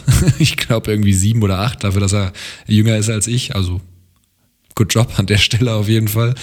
Ähm, ich glaube, der hat einfach auch andere Themen, mit denen er sich auseinandersetzt. Ne? Und Cola hat er eh schon genug gemacht. Und wenn er dann sagt, äh, dann glaube ich auch, hat er eben doch das Ego entsprechend, was man vielleicht auf der Position auch braucht, um dann zu sagen, ey, ich brauche nicht nochmal hier 5 Millionen da als Backup und 3 Millionen da als Backup. Ich habe jetzt ja genug gemacht. Bin ich bei dir. Ich glaube, ich bin mir nicht sicher. Ich glaube, ich könnte mir schon vorstellen, dass man ihn nochmal dieses Jahr sieht, aber wie gesagt, nur wenn sich natürlich ein Star den Quarterback verletzt und dann der Quarterback-Markt entsprechend wenig hergibt. Ah, ich weiß nicht, ob er der Typ ist, der einfach reinkommt und dann performen kann. Das, das ist er für mich nicht, weißt du, weil du er ist ein ganz spezieller Quarterback. Er ist nicht dieser, du brauchst halt, da muss er, das muss eine ganz spezielle Offense sein, wo er dann reinkommen kann. Ja, weil er ist natürlich nicht so der, er ist halt nicht der typische Pocket Passer Quarterback. Er ist halt ein bisschen anders drauf. Der, der passt nicht in jede Offense rein. Deshalb sehe ich es nicht. Ja, für, mich, für mich weiß ich nicht, weil im Endeffekt, ich meine, es gibt ja auch so viele Teams mittlerweile, wo zwischen, wo der Starter ein ganz anderer Typ ist als der Backup. Ne? Wir hatten ja, also da waren ja Newton, Mac Jones waren ja das beste Beispiel. Wir haben jetzt wieder ein Beispiel mit Hurts und und, und Minshew, wir haben Trey Lance und Garoppolo. Also von daher, es gibt ja durchaus Teams, die für beides gewappnet sind. Ja, aber ich, so. ich, glaube, dann, dann wird halt auf den Backup gesetzt und nicht auf einen komplett neuen Quarterback, den du von der Straße holst, auch wenn er Cam Newton heißt. Ich glaube, das war's für ihn. Ohne Scheiß, ich glaube, das war's für ihn. Das ist für mich, das ist das Ende der Karriere von Cam Newton. Na, so weit bin ich noch nicht. So weit bin ich noch nicht. Vielleicht ist das, vielleicht ist er schon irgendwo auf dem Roster morgen früh, wenn diese Folge rauskommt. Das wäre natürlich schön. wer weiß, wer weiß, who knows. Gut gealtert. Gut gealtert. Gut gealtert. Take. Gut gealtert. Geiler Take. Gut gemacht. Ja, aber ja, es ist auf jeden Fall eine sehr, sehr spannende Personalie gewesen und sicherlich die interessanteste und der größte Name jetzt am heutigen Tag. Und äh, ja, wird man sehen, was mit, wird man sehen, was mit ihm passiert. Ähm, aber ich glaube, das war es eigentlich. Also so viel zu Cam Newton, oder? So viel zu Cam Newton. Lass uns genau. lieber nochmal draufschauen, wer sonst, wen sonst so erwischt hat. Ja, ich glaube, eine andere interessante Personal, jetzt unabhängig von den ganzen Cuts, ist sicherlich nochmal ähm, Starting Cornerback für die Arizona Cardinals, die wir vorhin im Power Ranking hatten. Äh, Malcolm Butler. Also hier gibt es sehr, sehr starke Gerüchte, dass er tatsächlich die Footballschuhe an den Nagel hängen könnte. Gibt wohl persönliche Probleme, die er hat, mit denen er gerade zu tun hat, mit denen er zu kämpfen hat. Ähm, was, um was es genau da geht, ist, glaube ich, noch nicht wirklich raus. Aber es hat ihn wohl so weit, oder dass er momentan darüber nachdenkt, ja, nicht mehr zurückzukehren in den NFL-Zirkus. Und das wäre natürlich ein Hammerblow für die Cardinals, die eh schon extrem dünn besetzt sind in der Secondary und gerade hier ihren Starting Cornerback verlieren wird. Ja, definitiv. Kann man nicht anders sagen. Also Butler hatte ja so ein bisschen so eine Bounce-Back-Season ähm, letztes Jahr und war so der verlässlichste Corner bei den Titans. Das hätten die Cardinals, die ja sehr viele Veterans reingeholt haben, dieses Jahr durch gut gebrauchen können. Ähm, das fehlt jetzt. Da macht es wohl Rookie äh, Wilson zwar einen ganz guten Job so in der Preseason, was man gesehen hat. Aber bin ich mal gespannt. Auf den hatten sie sicherlich gebaut. Die Situation ist, wie du schon gesagt hast, nicht ganz eindeutig, aber wenn es die NFL-Insider äh, so ver verbreiten, dann ja, geht das, glaube ich, schon in eine gewisse Richtung rein. Ja, ich glaube auch. Also momentan würde ich nicht mit ihm rechnen. Also so, die, so würde ich die News aktuell deuten. Gut, aber dann zu den Cuts ansonsten noch, den prominentesten Namen. Ja, prominenteste Namen. Ich glaube, du hast ähm, Equinemius St. Brown. Das glaube ich für unsere deutschen, für, die, für unsere deutschen Zuhörer. Geil. Die ganzen Amis, die uns hören. Genau. Ähm, sicherlich für, für alle Fans in Deutschland ähm, ein Name, den man kennt. Ne? Der ähm, Wide Receiver mit der, hat eine deutsche Mutter, lebt in den USA. Für die Packers wurde released, hatte viel Verletzungspech bisher in seiner Karriere. Muss aber auch ehrlich zugeben, wenn er eine Chance hatte, hat er sie auch nicht wirklich genutzt. War jetzt nicht so mega überraschend für Leute, die die, die, die Packers verfolgen, aber es ist natürlich schade, wird man sehen, ob er nochmal irgendwo ein, ähm, es auf dem Roster oder wenigstens ein Practice Squad schafft. Ich glaube allerdings schon, weil er bringt ordentlich Intangibles mit. Ist natürlich ist ein sehr großer Receiver, 6 foot 5, ist auch relativ schnell für einen großen Receiver. Und äh, ich, ich habe es vor schon 10, 15 Jahre her auf einer Pressekonferenz mal einen der, der besten Sätze gehört, die auch der, der gute alte Al Davis hätte sagen können, you always give speed a chance to fail. Also auf, auf gut Deutsch, man gibt Geschwindigkeit oder Speed immer eine Chance, sozusagen nicht zu zeigen, dass man es drauf hat. Na gut, na gut. Und ich glaube, deshalb kommt er definitiv unter, weil er, weil er da interessante Intangibles einfach mitbringt. Da wird man sehen, wo das sein wird. Mag ich jetzt nicht, aber mehr als Practice Squad sehe ich aktuell bei ihm nicht. Ja, er hat nicht viel gezeigt, muss man fairerweise sagen. Ne? Ähm, das ist einfach so. Genau, genau, korrekt. Ansonsten ähm, bei deinen Raiders, John Brown wurde gecuttet, beziehungsweise hat nach, hat, äh, er wollte released werden. Warum auch immer. Was steckt dahinter, Daniel? Er wurde tatsächlich von den Beatwritern äh, schon gestern angezählt ähm, oder am Sonntag, beziehungsweise am Sonntag war ja das Preseason-Spiel, das, der letzte Preseason-Spiel der Raiders, wo zig Starter nicht am Start waren. Und John Brown hat überraschenderweise, genau wie Carl Joseph, ehemaliger First-Round-Pick der Raiders, der auch jetzt gecuttet worden ist, relativ viel gespielt. Und das haben die jeweiligen Beatwriter schon, ja, muss man nach seinen Nachhinein sagen, richtig einsortiert. Das ist auffällig. Und im Endeffekt ja, ich fand es eine sehr smarte Edition damals in der, was heißt damals, äh, in der Offseason, weil er ja auch nicht viel gekostet hat. Ich hab, weiß jetzt nicht genau, wie viel sie jetzt wirklich fressen von den knapp drei Millionen, die er ähm, gekostet hätte. Überraschend definitiv, ähm, weil ich mir den also als definitiven Loster Rock vorgestellt hätte. man kann natürlich argumentieren, weil er ja ist ja auch ein Speedster, muss man ganz klar sagen. Also vielleicht hat sich Henry Rux wirklich so gut entwickelt, dass sie sagen, da brauchen wir Brown nicht. So. Also von daher, viel mehr kann ich jetzt zum jetzigen Zeitpunkt auch nicht sagen. Die Gerüchte kochten, kochten gestern hoch, jetzt hat sie es bestätigt. Ob es eine weise Entscheidung war, wird man sehen. Äh, Brown war ja letztes Jahr auch relativ viel verletzt, aber auch der, den werden wir auf jeden Fall noch in der NFL sehen. Der wird noch einen Roster-Spot bekommen, da mache ich mir wenig Sorgen. Ja, ja, definitiv. Denke ich auch. Denke ich auch. Ich probiere mich hier gerade durchzuforsten durch die ganzen News. Meine komplette Twitter-Timeline ist einfach nur voll von einem Tweet nach dem anderen. Wer hat, welcher kleine Mini-Trade ist passiert und welcher Roster-Cut ist passiert. Und hier werden Panther und Kicker getradet und Backup Offensive Linemen für Viert- und Fünftrunden-Picks. Also hier geht's, heute geht's hoch her dort. Also bin ich gespannt, was da noch, was da noch passieren wird um, um ganz ehrlich zu sein. Aber bleiben wir doch bei deinen Raiders immer ganz kurz, weil ein weiterer Name, den man kennt, Carl Joseph, den man ja zurückgeholt hatte als Safety, wurde auch gecuttet heute. Exakt, hatte ich ja gerade eben schon kurz erwähnt gehabt. Äh, spannende Geschichte, weil er war ja wirklich mal First-Round-Pick, äh, wurde dann die 50-Option nicht gezogen, hat letztes Jahr eigentlich bei den Browns aber eine relativ solide Rolle in der Rotation genommen, war ja auch als genau solcher, als Rotationsspieler zurückgekommen. Aber auch da ähm, scheinen die Rookies ihn ausgestochen zu haben. Sie haben ja sehr viel Safeties gedraftet, hatten wir auch drüber äh, gesprochen damals. Und ja, mal gucken. Auch sicherlich ein Spieler, wo man es nicht erwartet hätte. Ähm, wie gesagt, weil es ein ehemaliger First-Round-Pick ist. Äh, ein Bust auf jeden Fall, wie man ja unschwer erkennen kann. Was bei den Raiders leider nicht ungewöhnlich ist. Ähm, ja, sehr überraschend, dass er gecuttet worden ist. Da hatte man andere Namen eher auf dem Radar.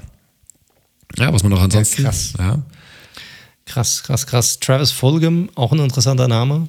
Also sicherlich ja, ein Name der letzte Saison, Spieler, der letzte Saison einen Namen für sich gemacht hat, nachdem bei den Eagles so viele Wide Receiver ausgefallen sind und dieser Wide Receiver Core extrem dezimiert war und eine ordentliche Saison ähm, hatte und viele schon gedacht haben, hey, wir haben unseren neuen Number One oder sogar Nummer oder sagen wir mal Nummer zwei Wide Receiver bei uns auf dem Roster, viele Eagles-Fans und der jetzt released wurde. Und was man so gehört hat, hat er wohl in der Preseason relativ ja, gut abgestunken und sich gar, konnte sich sowohl in Training Camp nicht durchsetzen, als auch gegen die Twos und Threes von den anderen Teams in, in der Preseason nicht und wurde folgerichtet richtig gecuttet. Aber ist schon krass irgendwie, weil er eigentlich schon relativ vielversprechend aussah. Vor allem ein großer Receiver, ne, was ja auch relativ nicht mehr ganz so häufig ist, oder ist immer gut, einen großen Receiver im Roster zu haben.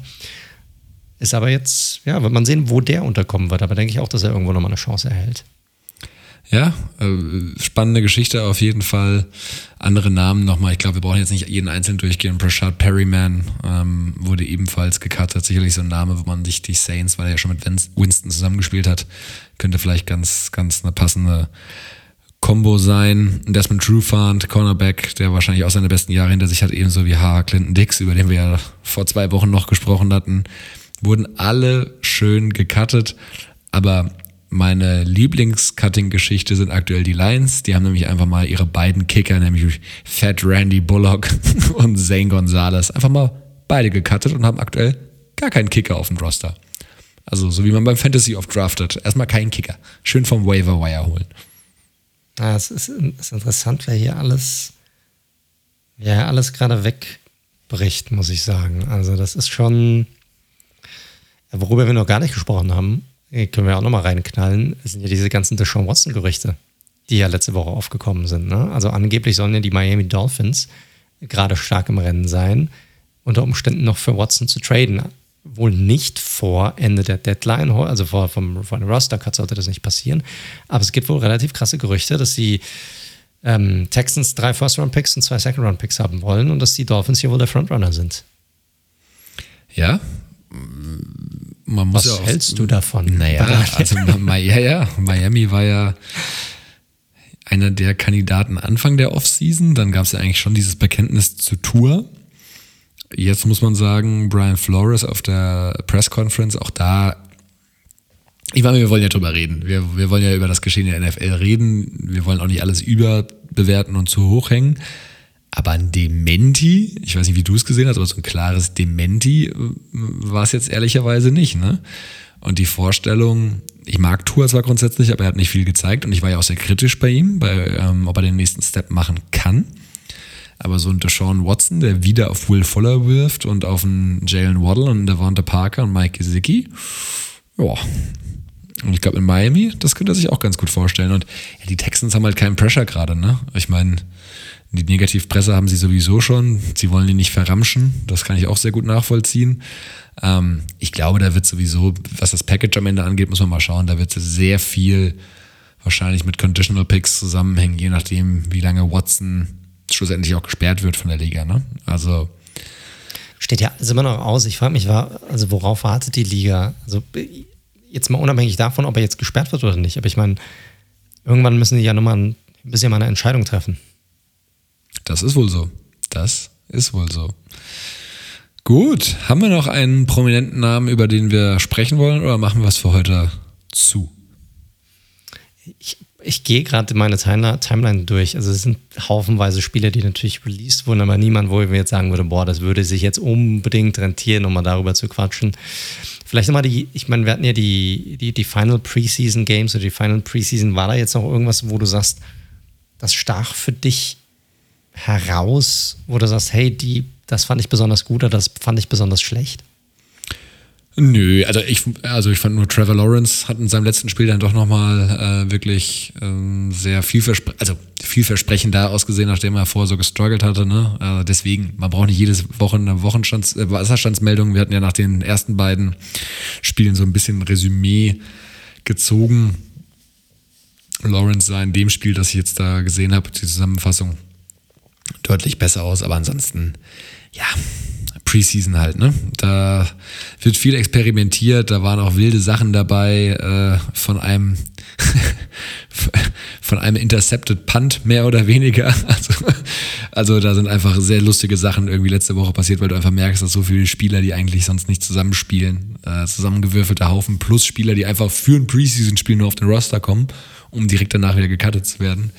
Und da waren teilweise wirklich wilde Geschichten und das sah so ein bisschen aus wie, ja, wie, wie bei den, wie bei den Hand, beim Handball hat man bei den Minis gesagt, wie wenn die kleinen Kinder irgendwie so ein bisschen spielen und überall fliegt der Ball so rum.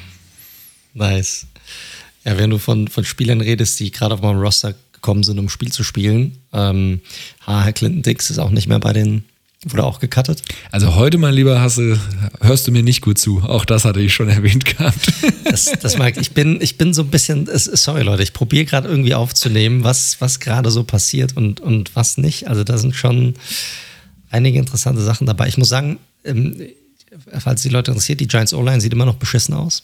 Das, das hat die Preseason definitiv gezeigt gegen die Patriots, muss man sagen. Und vielleicht ganz interessant, Dwayne Haskins ist immer noch auf dem Roster bei den Pittsburgh Steelers. Auch der sah nicht verkehrt aus in der Preseason, muss man sagen. Och ja, also ja, weiß ich nicht. Also ich hätte mich jetzt auch nicht gewundert, wenn sie ihn gecuttet hätten, ehrlich gesagt. Ähm, boah, ich bei Haskins bin ich, glaube ich, echt nicht dran, dass der nochmal eine richtige Rolle spielen wird in dieser Liga, muss ich ganz ehrlich sagen. Das sehe ich noch nicht. Hattest du McKinney schon erwähnt? Nein, hatte ich noch nicht. Da siehst du mal. Also sehr gut. Benadryl McKinney können wir auch nochmal ruhig erwähnen. Linebacker, der ja erst getradet wurde von den Texans zu den Dolphins in dem ganzen Shaq Lawson-Deal.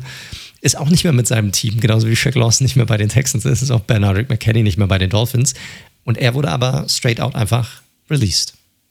Ja, kann man sehen. Aus deutscher Sicht, bisher zumindest, sieht es allerdings, damit können wir dann, dann vielleicht wirklich zumachen, es sei denn, jetzt kommt noch was rein, David Bader, der ja über dieses International Pathway Program sich gerade probiert, irgendwie bei den Washington, beim Washington Football Team durchzusetzen, ist bis dato noch nicht gecuttet, wenn ich das richtig gesehen habe. Ähm, hat ja in der Preseason äh, auch durchaus auf sich aufmerksam gemacht. Also wäre natürlich, also hätte ich nie, also wenn er es schafft, wäre es eine krasse Geschichte auf jeden Fall. Gerade Absolut, in dieser hätte ich, hätte ich nicht erwartet. Hätte ich nicht erwartet und sah super aus in der Preseason. Also er hat auch wirklich seinen allerwertesten abgearbeitet, dass er da hinkommt zu diesem Punkt und hat echt gut ausgesehen.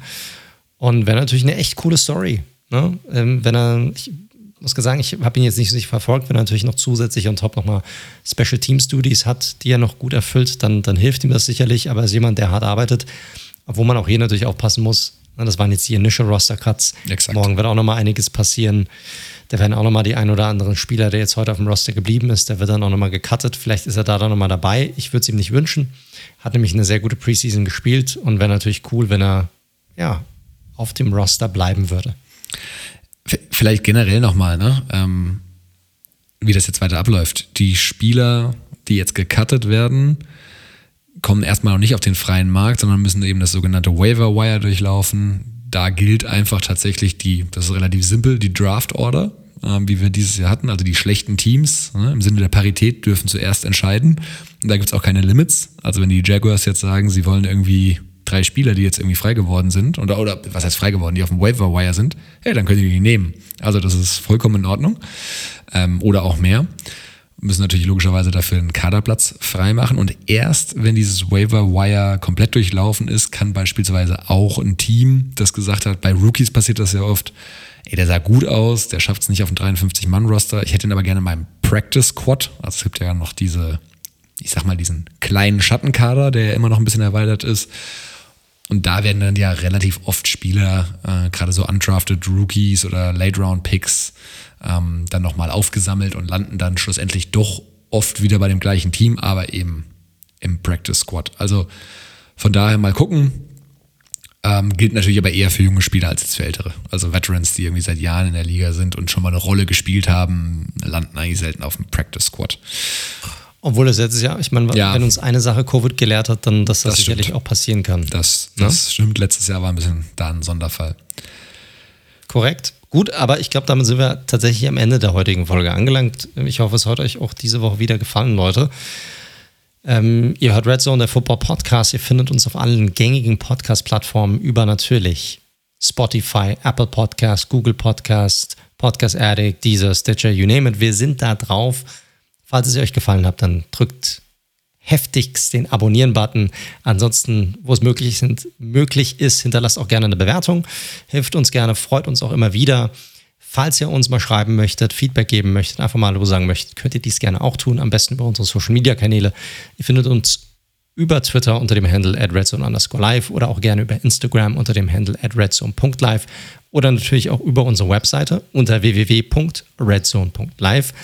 Und um das nochmal zu erwähnen, bezüglich der ganzen Fantasy-Geschichte, da werden wir dann am morgigen, für euch dann heutigen Mittwoch äh, im Laufe des Tages alle Informationen dazu veröffentlichen. Und wer Bock hat, soll sich da anmelden, soll ähm, äh, schauen, dass er da ist. Wir wollen dann gucken, dass wir vielleicht Ende der Woche oder spätestens Anfang nächste Woche dann unseren Draft dann auch haben in den einzelnen Ligen. Ist natürlich alles ein bisschen kurz vor knapp, aber mein Gott, es ist halt so, äh, mal bereiten wir da nächstes Jahr ein bisschen anders auf. Ähm, aber wie gesagt, wer Bock hat, soll dazustoßen und je nachdem, wie viele Leute dazustoßen, werden wir dann gucken, wie viele Ligen wir dann haben werden. Und äh, aber alles easy und alles unkompliziert und alles stressfrei. So, das ist das, ist das Wichtigste. Genau. So, und viel, vielen Dank an den lieben Philipp der uns da Stimmt. Äh, supportet genau. natürlich. Ähm, Absolut. Also das ist ja das Schöne an einer Hörer-Community, ähm, dass sich er angeboten hat, weil er da auch, wie gesagt, deutlich mehr im Fantasy drin ist, als wir beide es sind. Äh, äh ich bin ja da auch noch relativ frisch in dem ganzen Thema drin, habe das immer so ein bisschen außen vor gelassen. Ähm, Mike ja auch dementsprechend äh, Support, herzlich willkommen. Plattform hatten wir schon drüber gesprochen. Ähm, Details wie, ob wir mit zwei QBs, einem QB spielen, mit Defense, mit Kicker etc. Let's wait and see. Es geht einfach darum, dass wir ein bisschen zusammen Fantasy Football spielen. Das wird sicherlich lustig. Äh, in den Chats geht es ja dann auch immer heiß hoch her. Und ja, bin mal gespannt. Und wie gesagt, der Draft ist nicht mehr so weit weg. Ähm, wir müssen ja vor Donnerstag auf jeden Fall starten. Donnerstag in der Woche wohlgemerkt, nicht diese ja, ja. Woche. Da geht da geht's dann heiß hoch her. Das war mir so klar, das war mir so klar. Con Concussion Protocol und so, ne? Ja. Also, seht uns nach, die heute vielleicht etwas verspulte Folge an der einen oder anderen Stelle. Ja, alles, alles ein bisschen upside down heute. Aber wie gesagt, trotzdem vielen, vielen Dank, dass ihr auch diese Woche wieder mit dabei wart, dass ihr zugehört habt. Vielen Dank natürlich auch dir, Daniel, dass du diese Woche mit dabei warst, trotz deiner Müdigkeit es hat noch gereicht für zwei Stunden Talk mit dir.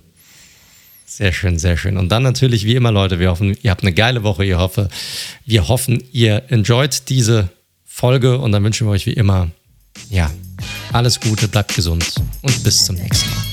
Tschüss.